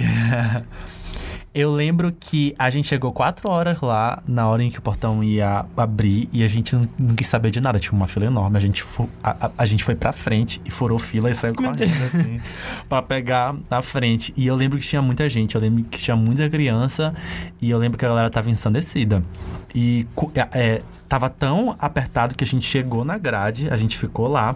Só que tava tão apertado que a gente teve que voltar. E falou assim: não, vamos ficar um pouco pra trás, porque senão a gente não vai conseguir ver. E quando começar o show, pode ser que aperte mais. É verdade. A gente, a gente ficou na frente, mas a gente ficou não na grade, porque tava muito apertado, realmente. Tava tenso. Acho que meu primeiro show foi Adriana Calcanhoto. Sabe? Nossa, porque a Adri... porque Adriana. Não, foi a Adriana Partipim, porque a Adriana Calcanhoto fazia, não sei se vocês lembram disso, mas ela fazia música pra infantil. Sim, é muito bom. A Adriana Partipim, eu gostava muito, foi. Que era o na El, época... El Gabriel, né? Isso, gostava muito. Que era a época que eu, é, eu morava no Rio, então, tipo, a minha mãe levou, assim. Gostava muito dela. Tá aí uma. que eu não lembrava, mas curtia muito o som dela. Inclusive, três discos pra crianças. O Parte Pim, o Música pra Brinquedo, do Hum. Pato Fu, e o Hum. Guitarrada para Bebês, do, do. Félix Robato. Eu não- tipo, eu não ouvi, nunca ouvi. Lançado ano, ano passado. passado. As crianças que estão ouvindo. ouçam. É. ou, os, Agora. ou os pais, né? É, verdade. Um, um videoclipe que vocês gostam, assim, pra recomendar. Não precisa ser, tipo, ah, melhor. É o que vocês gostam, que vocês lembram, que marcam. Qualquer, qualquer videoclipe. Recente, antigo. Cara, eu acho que o videoclipe que mais me marcou, e eu acho que é para maiores de 12, de 12 anos, pelo menos, é o Alejandro da Hum. Lady Gaga. A A Lady Gaga é o meu pop icon da adolescência. E então, e esse, esse videoclipe me marcou muito, muito, muito, muito. É muito, é muito bem feito. E eu acho que foi ali naquele começo da, da Gaga que ela começou a ficar artistona de Uhum. verdade, né? E eu amo isso. Eu acho que os, videoclip, os videoclipes da Gaga em geral são Uhum. marcantes de alguma forma, tipo Bad Romance. Sim, Gente, esse clipe é certeza. incrível, Com sabe? certeza. Eu acho que, inclusive, eu recomendaria esse, mas todo mundo já assistiu. É. Né? Quem nunca? Pra mim é um dos melhores clipes que existem. assim. Aham. Hum, eu pensei em alguns aqui. Eu vou recomendar acho que dois. Que não exatamente que me marcaram, mas recentes, que eu gosto muito do Malamente da, Ros da Rosalia. Muito Sim, bom. eu é acho muito bom. muito bem feito aquele videoclipe. E também um que eu acho que vale destacar é o Bury Your Friend da Billie Eilish. Eu pensei, eu, eu acho assim Sim, sim, incrível. uma produção Incrível. Gi- gigantesca e tipo muito muito bem feita. Sim, antes de pensar feita, na eu. Gaga, eu, eu ia citar esse. Mas Eu não vi esse clipe, Gaga, mas eu curti o, O álbum. Sim, muito bom. Dei o clipe. Vale a pena. É, É, muito bom. é um, bom, um ótimo assim, complemento pro, pro que ela faz no álbum. É, agora a gente vai pro artistas brasileiros que vocês que o pessoal precisa conhecer, que vocês gostam. Cara, eu comecei a ouvir recentemente, por indicações. Led Luna, Muito Sim. bom. ela é muito boa. Sim. Acho que as pessoas deveriam ouvir. Letrux, Incrível. uau, assim, muito boa. Putz, de artista brasileiro. Cara, tem tanta coisa. Uhum. Tanta coisa no Muito. Brasil que, que, que tá rolando que é super incrível. É. hum. Fala aí tudo, eu vou pensando. Ah, não O sei, Tim Bernardes. Não ouçam Bernardes. Ouçam, ouçam sim, Mas é ouçam bom. o Terno, que é uma das O maiores bran- que é uma das maiores bandas da história Que... deste Tu, país. tu gostou do, do último álbum? Se eu gostei do último álbum, meu Deus do céu, é um muito bom, muito bom, muito bom, gente. Eu acho que só o 66, né, que é o primeiro disco do Terno que eu não gosto. Eu não gosto desse, desse, desse disco. Mas todos os outros são excelentes, excelentes. Hum, vou recomendar assim, tipo, acho que o pessoal já conhece, eu acabei de falar, Alice Caymmi, acho que tem que dar uma chance pra ela. Ah, eu acho que também quem tá fazendo um som bem bacana, o Criolo, que eu acho que eu já falei aqui, ele sempre fez, mas tipo, o Etérea, Etérea eu acho, que foi o último single que ele lançou, se eu não me engano, traz uma, tipo, um Criolo totalmente diferente, não sei se tu Uhum. chegou a ouvir, ouvir o clipe, que é, é tipo quase um dance, sabe? Tipo, o Criolo não faz esse tipo de Uhum. música, mas eu gosto ele que. É rapper, né? É, ele é veio- rapper. E aí, tipo, eu gosto mundo. que ele se joga. Tipo, ele já fez disco de MPB, se não me engano. Então, tipo, ele vai se jogando e eu acho que Etérea foi um ótimo. Uma, uma nova roupagem dele bem bacana. Me surpreendeu muito porque ele tava entrando num clima muito de samba nos últimos Uhum, trabalhos. sim. E aí, do nada, ele lança isso. É. Eu acho que eu, eu ouvi. Foi no primeiro podcast Foi, que tu falou foi, isso, foi, né? Eu ouvi. E aí, é, é, tu falaste inclusive sobre essa discussão do. dele tá meio que se redimindo, né? De algumas Uhum. coisas que ele Sim, falou de transfobia e tal. Sim. Incrível. Achei incrível. E também gosto de uma que eu acho que ela vai bombar mais esse ano, talvez, que é a Jade Baraldo. Baraldo, eu acho que é. Sim, se já eu de não me engano. Baraldo. Que é, é interessante, ela veio do The Voice. ela não, ela não ganhou nem nada, mas ela ganhou, desde que, desde que ela entrou, ela sempre teve muito destaque nas redes sociais, porque ela era, tipo, uma personalidade bem forte. Ela não chegou a ganhar, mas, tipo, ela não, ela não quis nenhuma gravadora, tipo, oferecer, ela, tipo, quis seguir o caminho dela. Só ganhou, tipo assim, usou o The Voice como uma plataforma, assim, mesmo, de Uhum. visibilidade. E ela veio, assim, desde que ela saiu do programa, ela vem lançando singles fantásticos, assim, que eu venho acompanhando desde do, dos primeiros. E pelo que eu vi nas redes sociais, ela vai lançar um álbum novo, provavelmente esses próximos meses. Então tô, tipo, bem empolgado que ela faz um. Um som. Isso que tá em alto de RB, com um pouco de pop, mas. Com muita. a- a- as letras delas são bem. É, não, se- não chega a ser poético, mas são bem sentimentais e eu acho que traz uma roupagem bem bacana pro pop brasileiro também. Então, Uhum. tipo, tô bem empolgado pra ver o que, que ela vem com esse álbum novo.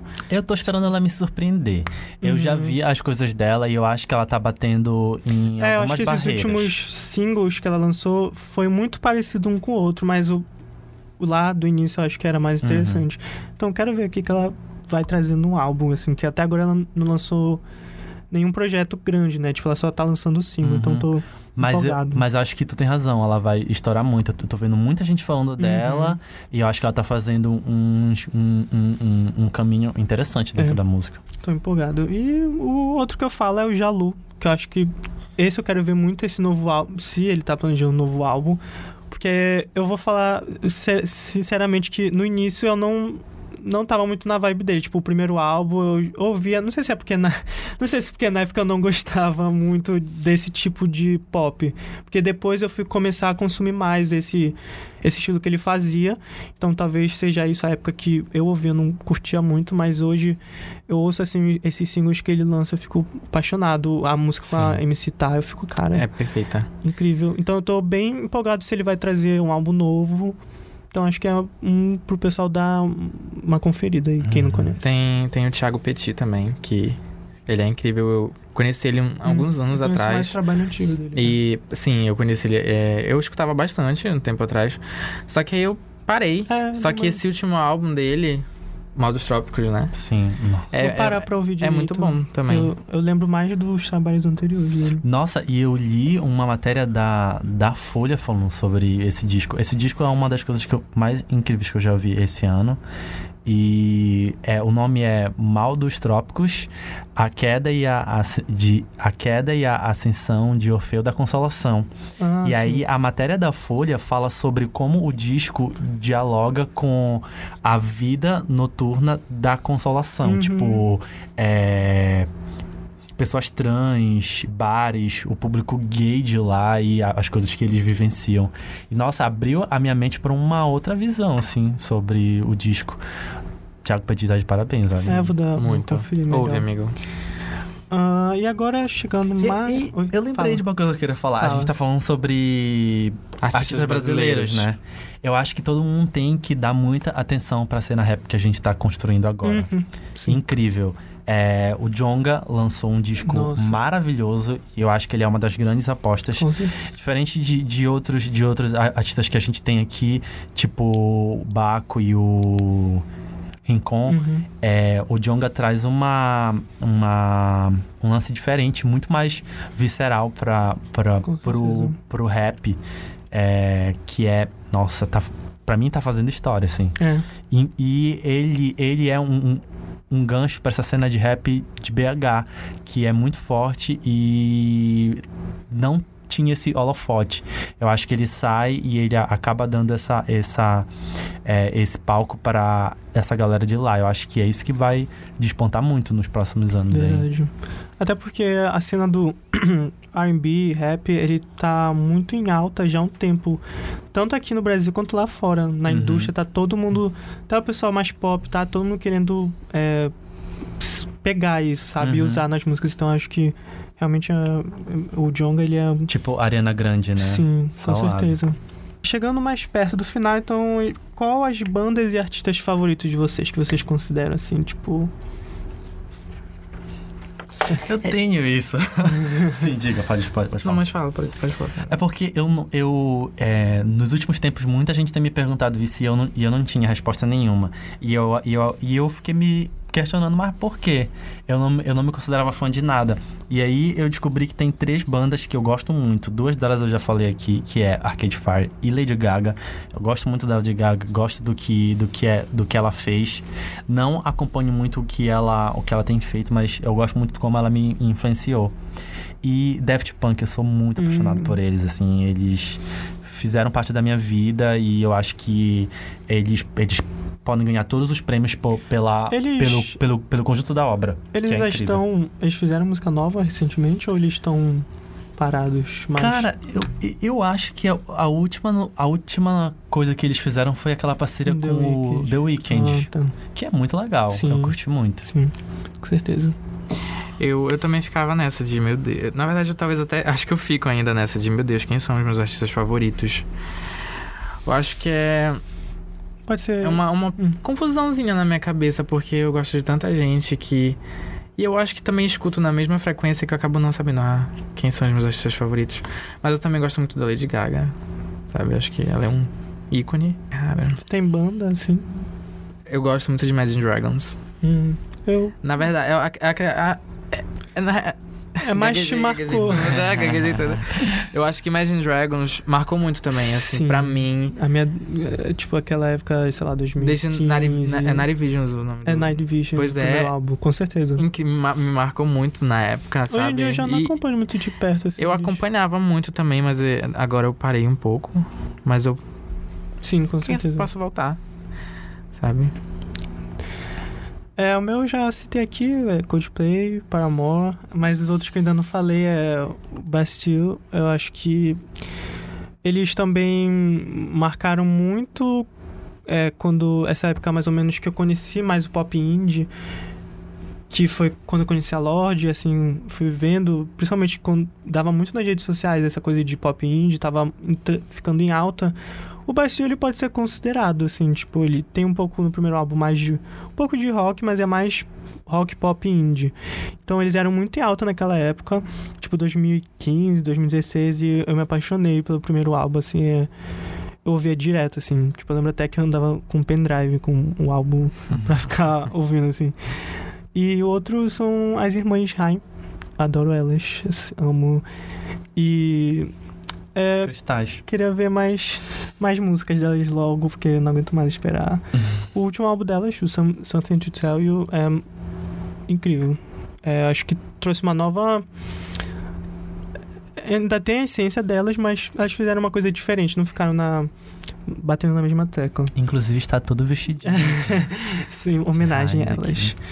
E isso falando de banda, agora eu tenho muito. Porque, assim, eu gosto muito de conhecer música nova, então, tipo, acabo. Quando eu conheço um artista, eu não gosto só de ouvir a música, eu gosto de ouvir a música, ouvir o álbum, procurar sobre a pessoa, ver entrevistas, Sim. ficou assim. Por isso que eu tenho vários na minha lista. Primeiro eu queria falar da Beyoncé, que a gente ainda não citou aqui. É. Mas a Beyoncé, pra mim, eu gosto da Lady Gaga. A, a importância, teve muita importância, mas pra mim, quem teve mais impacto foi a Beyoncé, com certeza. É, desde pequena, assim, eu ouvia, via o DVD, tipo, acho que até quebrou o DVD, de tanto que eu assisti aquele negócio. A outra também que marcou mais. Me marcou quando era menor, mas acho que marcou mais recentemente foi a Rihanna, o com Enti, o En- Entai, sei lá como é que fala. Eu acho obra-prima. É uma. É incrível. É, Dona. e também a Lorde, que eu já falei aqui. A Banks também já citei. Eu acho que ela é uma artista muito, como a gente falou, acho que é subestimada pela maioria das pessoas. Poucas pessoas já pararam pra ouvir e dar. ela- assim, as composições dela são fantásticas. Então, tipo, é, também foi muito importante em um determinado momento da minha vida. Então, me marcou muito. A Florence, que eu acho que eu já falei aqui. A Ariana Grande é tipo é uma artista agora que eu não acompanhava desde o início. Eu sabia quem ela era, mas foi mudar pra mim quando ela lançou o Dangerous Woman. Sim. Eu ouvia muito o CD e a partir daí eu comecei a ver ela mais de perto. Eu confesso que eu não esperava que ela fosse Sim, estourar, crescer o, ta- tanto. o tamanho que ela tá hoje, ela eu não tá imaginava agora. mesmo. Não esperava. Até porque, tipo, ela vinha da Nick, é tipo... Eu imaginava que ela ia ficar ali, É. sabe? E hoje, assim, eu acho que Hoje ela carrega o pop nas costas. Sim, Exatamente. Hoje, com certeza, ela é o grande nome. Eu acho até interessante essa, essa questão de, tipo, ah, ela lançou o Switch, né, sei lá, no passado e menos de um ano depois ela lançou outro álbum, porque eu, eu vi até umas entrevistas dela falando que, tipo, ela queria lançar música assim como o pessoal de hip hop lança música lá, que, tipo, eles não então, tipo, ah, tem que fazer uma. promover o álbum aqui, lançar. Ah, não, tem que esperar um ano para lançar outro álbum. Não, o pessoal, principalmente lá fora o hip hop, eles lançam muito mixtape, lançam muito álbum, tipo, single, avulso, não precisa de toda essa, ela fala, essa burocracia que uma mulher no pop tem que passar de, tipo, ah, fazer um teaser, depois isso, depois isso, depois um álbum, e faz uma era, demora um ano, depois lança... Não, ela falou que não, queria lançar tudo de uma vez, aí ela foi lançando. E eu gosto, acho que ela tá no melhor, melhor sonoridade da carreira dela, com certeza tá no é agora. Momento, salado. E para finalizar aqui as últimas tem a Charlie XX, que eu acho que é bem interessante o, o, a carreira dela, porque ela começou como mais como compositora, ela, comp, ela compõe, até hoje ela compõe para outras pessoas, mas ela mudou muito a sonoridade dela, assim, tipo, ela lançou acho que dois álbuns oficialmente. Depois ela começou só a lançar mixtape. Inclusive, o último álbum mesmo que ela lançou, que é o segundo álbum dela, foi super aclamado pela crítica e tudo mais. Era uma coisa mais pop rock, que hoje tu nem imagina, tipo, ela fazendo aquilo. E ela, eu acho que ela, é acho que ela é um grande marco na música pop indie, mas mais eletrônica eletrônica, vamos dizer assim, porque ela ela lançou, ela tá lançando o que ela quer, ela tá lançando as músicas que ela sempre quis fazer e ela ampliou, acho que um novo gênero dentro do pop, sabe? Então, tipo, eu acho meio revolucionário o último mix, a última mixtape que ela lançou, que é o Pop 2, que tem inclusive participação da Pablo Vittar. Então, eu acho assim que ela tá fazendo que é com a PC PC Music é Sim. de outro mundo. E a outra é. Eu falei da Tovilô. Uma agora que eu, assim, fico impressionado é a Kelly Uchis. Não sei se vocês Perfeita curtem, também, incrível. Mas eu fiquei, assim, tipo, apaixonado por o que, que ela fez também. Ela trouxe essa questão do R&B que tá muito em alta, mas tem, se tu for parar pra pensar, tem mais influência até de meio música brasileira, latina brasileira. Latina salada, né? É muito forte e ela trouxe um álbum completo. O, o Isolation, Isolation é, é completão, assim, sabe? Então, tipo, também fico acompanhando de perto. Eu tô esperando coisa nova, lança coisa nova, Calil, tipo, por, por favor. a gente nunca te pediu nada. E as duas últimas aqui é a Tinashe, já falei, é, poucas pessoas também conhecem ela, mas é, essa questão também do R&B, tava até ouvindo um dia desses a mixtape que ela lançou, que é o Night Rides fantástico. R&B que é, na época ela lançou acho que 2016 e ela já tava meio que fazendo um som que foi ficar mais popular, tipo, anos depois, sabe? Então, tipo, ela já tava muito à frente. E por último, uma que é, é meio controvérsia, mas que eu gosto porque tem um valor sentimental que é a House. Eu via muito quando era tava no ensino médio Negre. e enfim, eu gosto, Negre. gosto muito. Mesmo ela sendo um pouco controvérsia agora, mas enfim, curto muito. Eu, eu acho que não dá para falar de algo revolucionário sem lembrar da, da Britney em, no Blackout. Sim, verdade. Nossa, verdade. Gente, esse Deus álbum que acho que é revolucionou é muito o pop, sabe? Com certeza. Todas as músicas para mim são assim incríveis. E eu acho que não, não, não dá pra não citar ela quando se fala de algo revolucionário. É, uhum. Com certeza. Inclusive Britney, volta. É, Free Britney. Última categoria aqui da, dessas, do quiz de perguntas é os álbuns favoritos de 2019 até agora para vocês. O que, que vocês. que foi lançado esse ano que vocês estão amando? Ah, eu acho que eu vou falar muito de música brasileira, porque tem muita Sim, coisa boa certeza. aqui. Uma delas a gente já falou, que é o Mal dos Trópicos do Thiago Petit. Sim. É, o novo disco do Terno tá muito bom. Atrás Além. Todo mundo precisa ouvir isso, gente, pelo amor de Deus. Eu lembrei agora do Mistake do Giovanni Cidreira. Vocês já ouviram falar dele? Não, não, não. conheço. Gente, o Giovanni Cidreira para mim ele vai ele, ele vai lançar algo muito incrível agora. É é, ele lançou uma mixtape chamada Mistake. E é uma parada muito feita em casa, tem coisa é, gravada no qual celular. É o tipo de a música dele? Então, ele lançou o Japanese Food, se eu não me engano, ele é de 2017, que ele é um álbum muito dentro do que ele estava vivendo, que era em Salvador ainda. Uhum. Ele é de Salvador. É, é uma parada muito inspirada em, em Novos Baianos, tem Sim. uma coisa de música brasileira tropicalista, mas ao, ao mesmo tempo muito indie. Tanto que uhum. ele é uhum. do Balaclava. Ele é distribuído Sim, pelo sim, sim. Balaclava. E aí agora ele vem uma- numa coisa muito Frank Ocean, sabe? Tipo, Hum. inclusive, Quero uma, uma das faixas desse mistake é Oceano Franco, Ah, acho Que que eu é- já ouvi falar sobre isso. Já, já.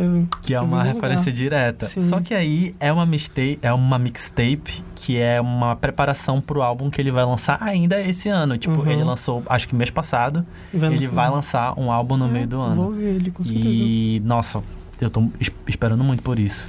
Tem produção do, do Benk Ferraz, que é o cara do Bulgarins, que é um dos maiores produtores do Brasil atual, jovem, incrível.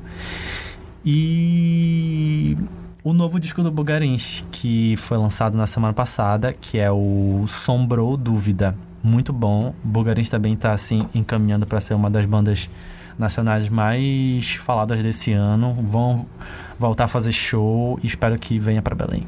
Desse ano que lançou, que eu eh, não paro de ouvir até hoje e que vocês precisam ouvir, é When We All Fall Asleep, Where Do We Go, da Billie Eilish.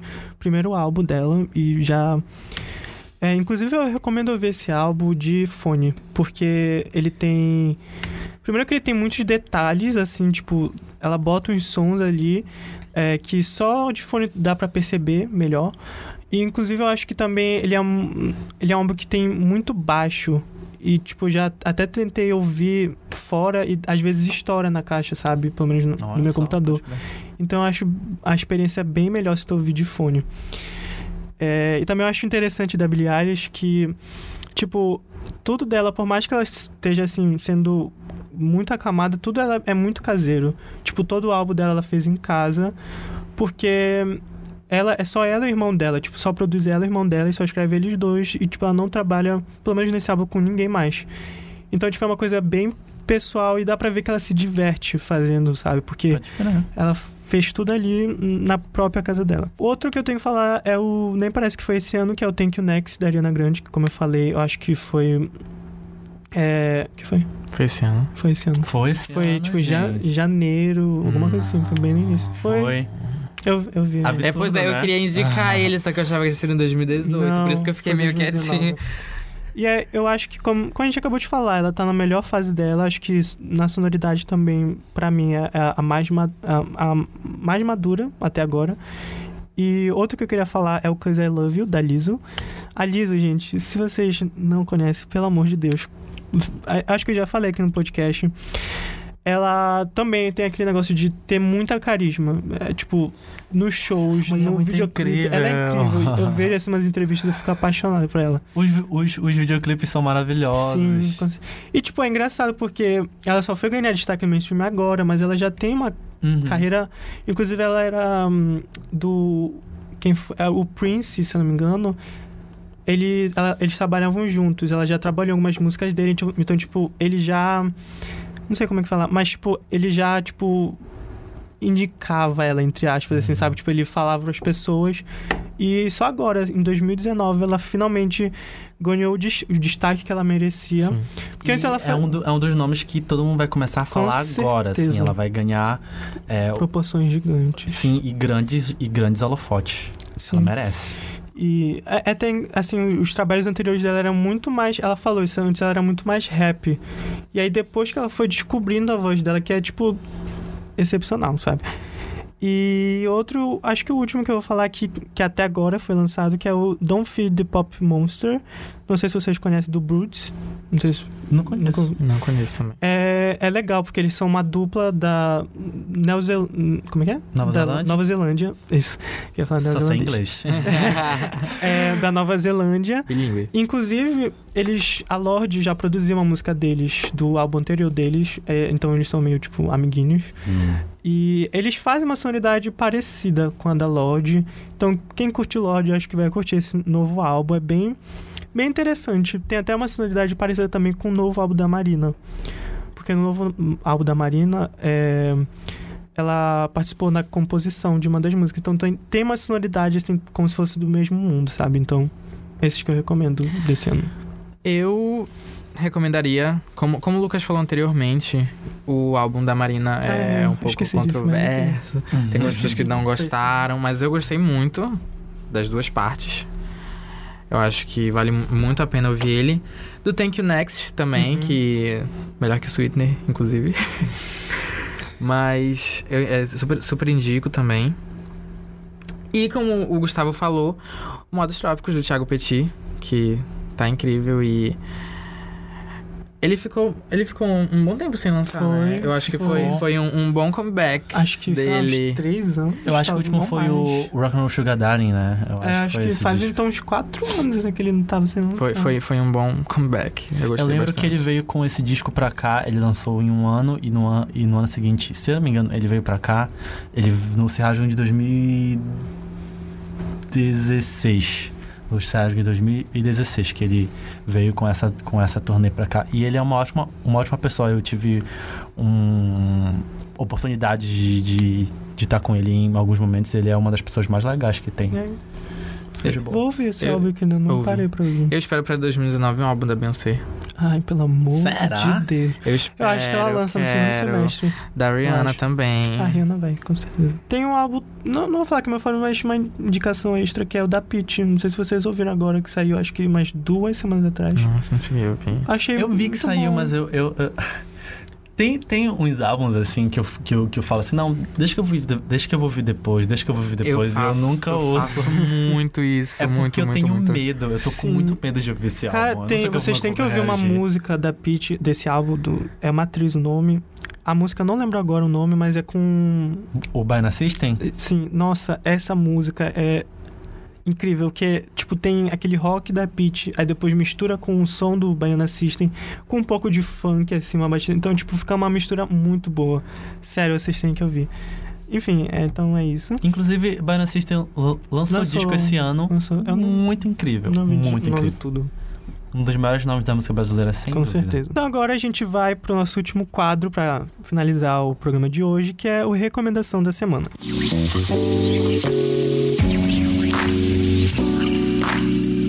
Nesse quadro, é, a gente vai dar recomendações, pode ser de música, livro, filme, é, aplicativo, qualquer coisa que a gente consumiu bastante durante essa semana. Então, vocês querem, querem começar? Então, eu lembrei de alguma coisa nesse, no no meio desse nosso papo. É, eu ia falar de disco, mas acho que a gente já falou muita É, coisa. tá música. Então, eu lembrei, tu falaste da Rita Lee, né? Sim. Um dos, um, do, um dos livros mais incríveis que eu li nos últimos anos foi, foi a autobiografia dela. Uhum. Ela, ela falou assim mesmo, ah, quer saber? Ninguém vai, ninguém vai escrever sobre a minha vida, não. Eu que vou escrever. Sim. E, cara, ela escreve muito bem. Meu Deus do céu. É, eu li o livro, tipo, muito rápido. Porque é muito divertido como ela, ela narra coisas absurdas da vida dela, sabe? Consumo de drogas, a relação com o filho, com o marido, com a banda, a música, ou por que, que ela decidiu lançar as coisas e por que não. É, a- as, a- as pausas dela, sabe? E até mesmo a, a recente, a- os recentes acontecimentos da vida dela. Ela fala de uma forma tão aberta e tão divertida que tu fala que tu que não tem como tu não gostar dela, sabe? Uhum. Ela é incrível. Eu Ah, eu fiquei muito mais fã dela depois de ler esse livro. É tipo Rita Lee, uma autobiografia, se não me engano. é Já isso. vi, já vi, sim. Não. Eu nem ia recomendar isso, mas o Gustavo falou agora, eu me lembrei do livro da Lily Allen, não sei se vocês já leram, da biografia também dela. Ela lançou ano passado e eu, eu, tipo, terminei de ler acho que semana passada, que é o My Thoughts Exactly. E esse livro, é, assim como o da Rita Lee, ela também conta tudo da vida dela, porque aconteceu muita coisa, a gente, tipo, nem imaginava. E ela conta de uma forma super descontraída, mas, tipo assim, até sarcástica, sabe? Tipo, a- a- ela fala sobre os abusos de droga que ela passou, tipo, um, grande parte da carreira dela, tipo, ela cantou quase todos os shows, tipo, drogada, bêbada. E ela joga isso, tipo, da forma super sincera que eu fiquei até espantado. tipo, alguém, tipo, realmente admitir todas essas coisas. Do que, assim, tipo, ela não precisava falar isso tudo, É. não. e, tipo, eram coisas pesadas, assim, eu fiquei, caramba. E, tipo, só que ela não só joga, tipo, ela, ela explica, ela vai lá na infância dela e ela fala, tu vê os motivos do porquê ela agiu dessa forma. Uhum. Então eu fiquei ainda mais admirado por ela, porque eu já gosto muito da música dela. E, enfim, foi uma leitura muito prazerosa. Eu recomendo. E acho que a última coisa que eu queria recomendar É uma. Vai ser uma música que é da Raven Len Leney, não sei falar o nome dela, que ela tem uma música chamada Stick. Essa música ela é produzida pelo Steve Lance, eu acho assim que fala. Hum. E ele é do mesmo. Ele é o mesmo produtor que fez o Isolation da Kelly Uchis. E a sonoridade. Só que ela lançou antes da Kelly Uchis. Então, tipo, a sonoridade é muito similar com o Isolation. Então, tipo, se vocês gostam de Kelly Uchis, é inevitável que vocês vão é, amar essa música. E, e, essa artista eu, eu, gostei bastante dela. E uma coisa que saiu bem recente para falar, acho que saiu ontem, que é o Blame in Your Love, da Charlie XX com a Lizzo.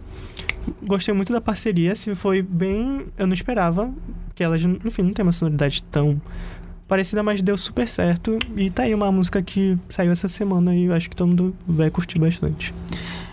Eu indico, indicaria uma série. É, Special, hum. na Netflix. É, de um homem que tem alguma paralisia, tem um tipo de paralisia, Sim. né? É, ele é homossexual e tudo mais. E eu acho que é uma série que toca a gente, de certa uhum. forma, sabe? Só que ela é bem, tipo, engraçada. Sim, ela né? tem, ela toca, é. mas é tipo One Day at a Time. Uhum. Sabe? Ela toca num ponto assim, mas ela. O bom dela é que ela tem, tipo, 17 minutos. Sabe? Então, tipo. Inclusive, quem nunca assistiu One Day at a Time, apesar de ter sido cancelada, assistam, é uma série incrível. três. Foram três, três temporadas. Foram três né? temporadas. Eu acho que vale super, super a pena, porque ela toca em assuntos importantes, bem importantes, de forma. No, no, episódio, uma hora tu tá rindo e outra hora tu tá chorando e depois tu tá rindo de novo. Sim. Sabe? Eu acho que isso te prende muito, é uma série muito boa. Acabei indicando duas. Ótimo. Mas assistam Special. Special é muito, é, é, muito boa. Eu lembrei também, eu queria é, fazer essa banda ficar muito mais conhecida, que é a Disco Punk. Não sei se vocês já ouviram, já ouviram falar. Eu amo o som deles, é um som super dançante, um rockinho meio. É, R&B e tal. E eles lançaram esse ano um EP que se chama Disco Punk. E tem uma música muito boa que é Never Die For You. É muito uhum. boa, muito Vou incrível. Eu acho que eles deveriam fazer mais sucesso, mas eu não sei se isso vai rolar ainda. Demora um pouco. Então é isso, gente. Esse foi o programa de hoje. Muito obrigado por ter aceitado o convite. E é isso, gente. Então compartilhem com todo mundo. É, acessem nosso Instagram, que é o. Não sei se eu cheguei a falar, que é o podcast Recomenda aí. Me sigam também nas redes sociais, arroba lucasgcr, underline, tanto no Instagram quanto no Twitter. Sigam também os meus. O meu é André Velima. Como eu disse, sigo é. de volta e troco lá. é, e eu agradeço pelo convite. É, eu sempre ouvi o podcast, eu sempre quis ser convidado. Oh. sempre quis, desde, desde pequeno. Sempre quis, desde, desde pequenininho. Era meu sonho. Desde o início do ano. Inclusive, vocês vão ouvir mais do André, que Exatamente. tem uns projetos vindo aí. Aguardem. E é isso, tá? É, coisas boas estão vindo. Cozinha algum... Eu vou lançar, na verdade, eu vou dar esse spoiler, é, eu vou lançar meu álbum. É. Tudo isso foi uma promoção sim, pra Sim, sim. É, vocês podem saber mais sobre mim, Gustavo Aguiar, nas redes sociais, Gusti ou nas redes da Ortiga também, ortiga.biz. Conheço Ortiga, gente. Fantástico. É uma, uma grande referência para mim. Acho que tá fazendo, tipo, a diferença aqui no, no mercado de comunicação, na cultura aqui em Belém. Então. Ai, vai chorar. acompanhe, gente, acompanhe. É isso, então. Muito obrigado e até o próximo episódio. Tchau, tchau. Tchau. Valeu.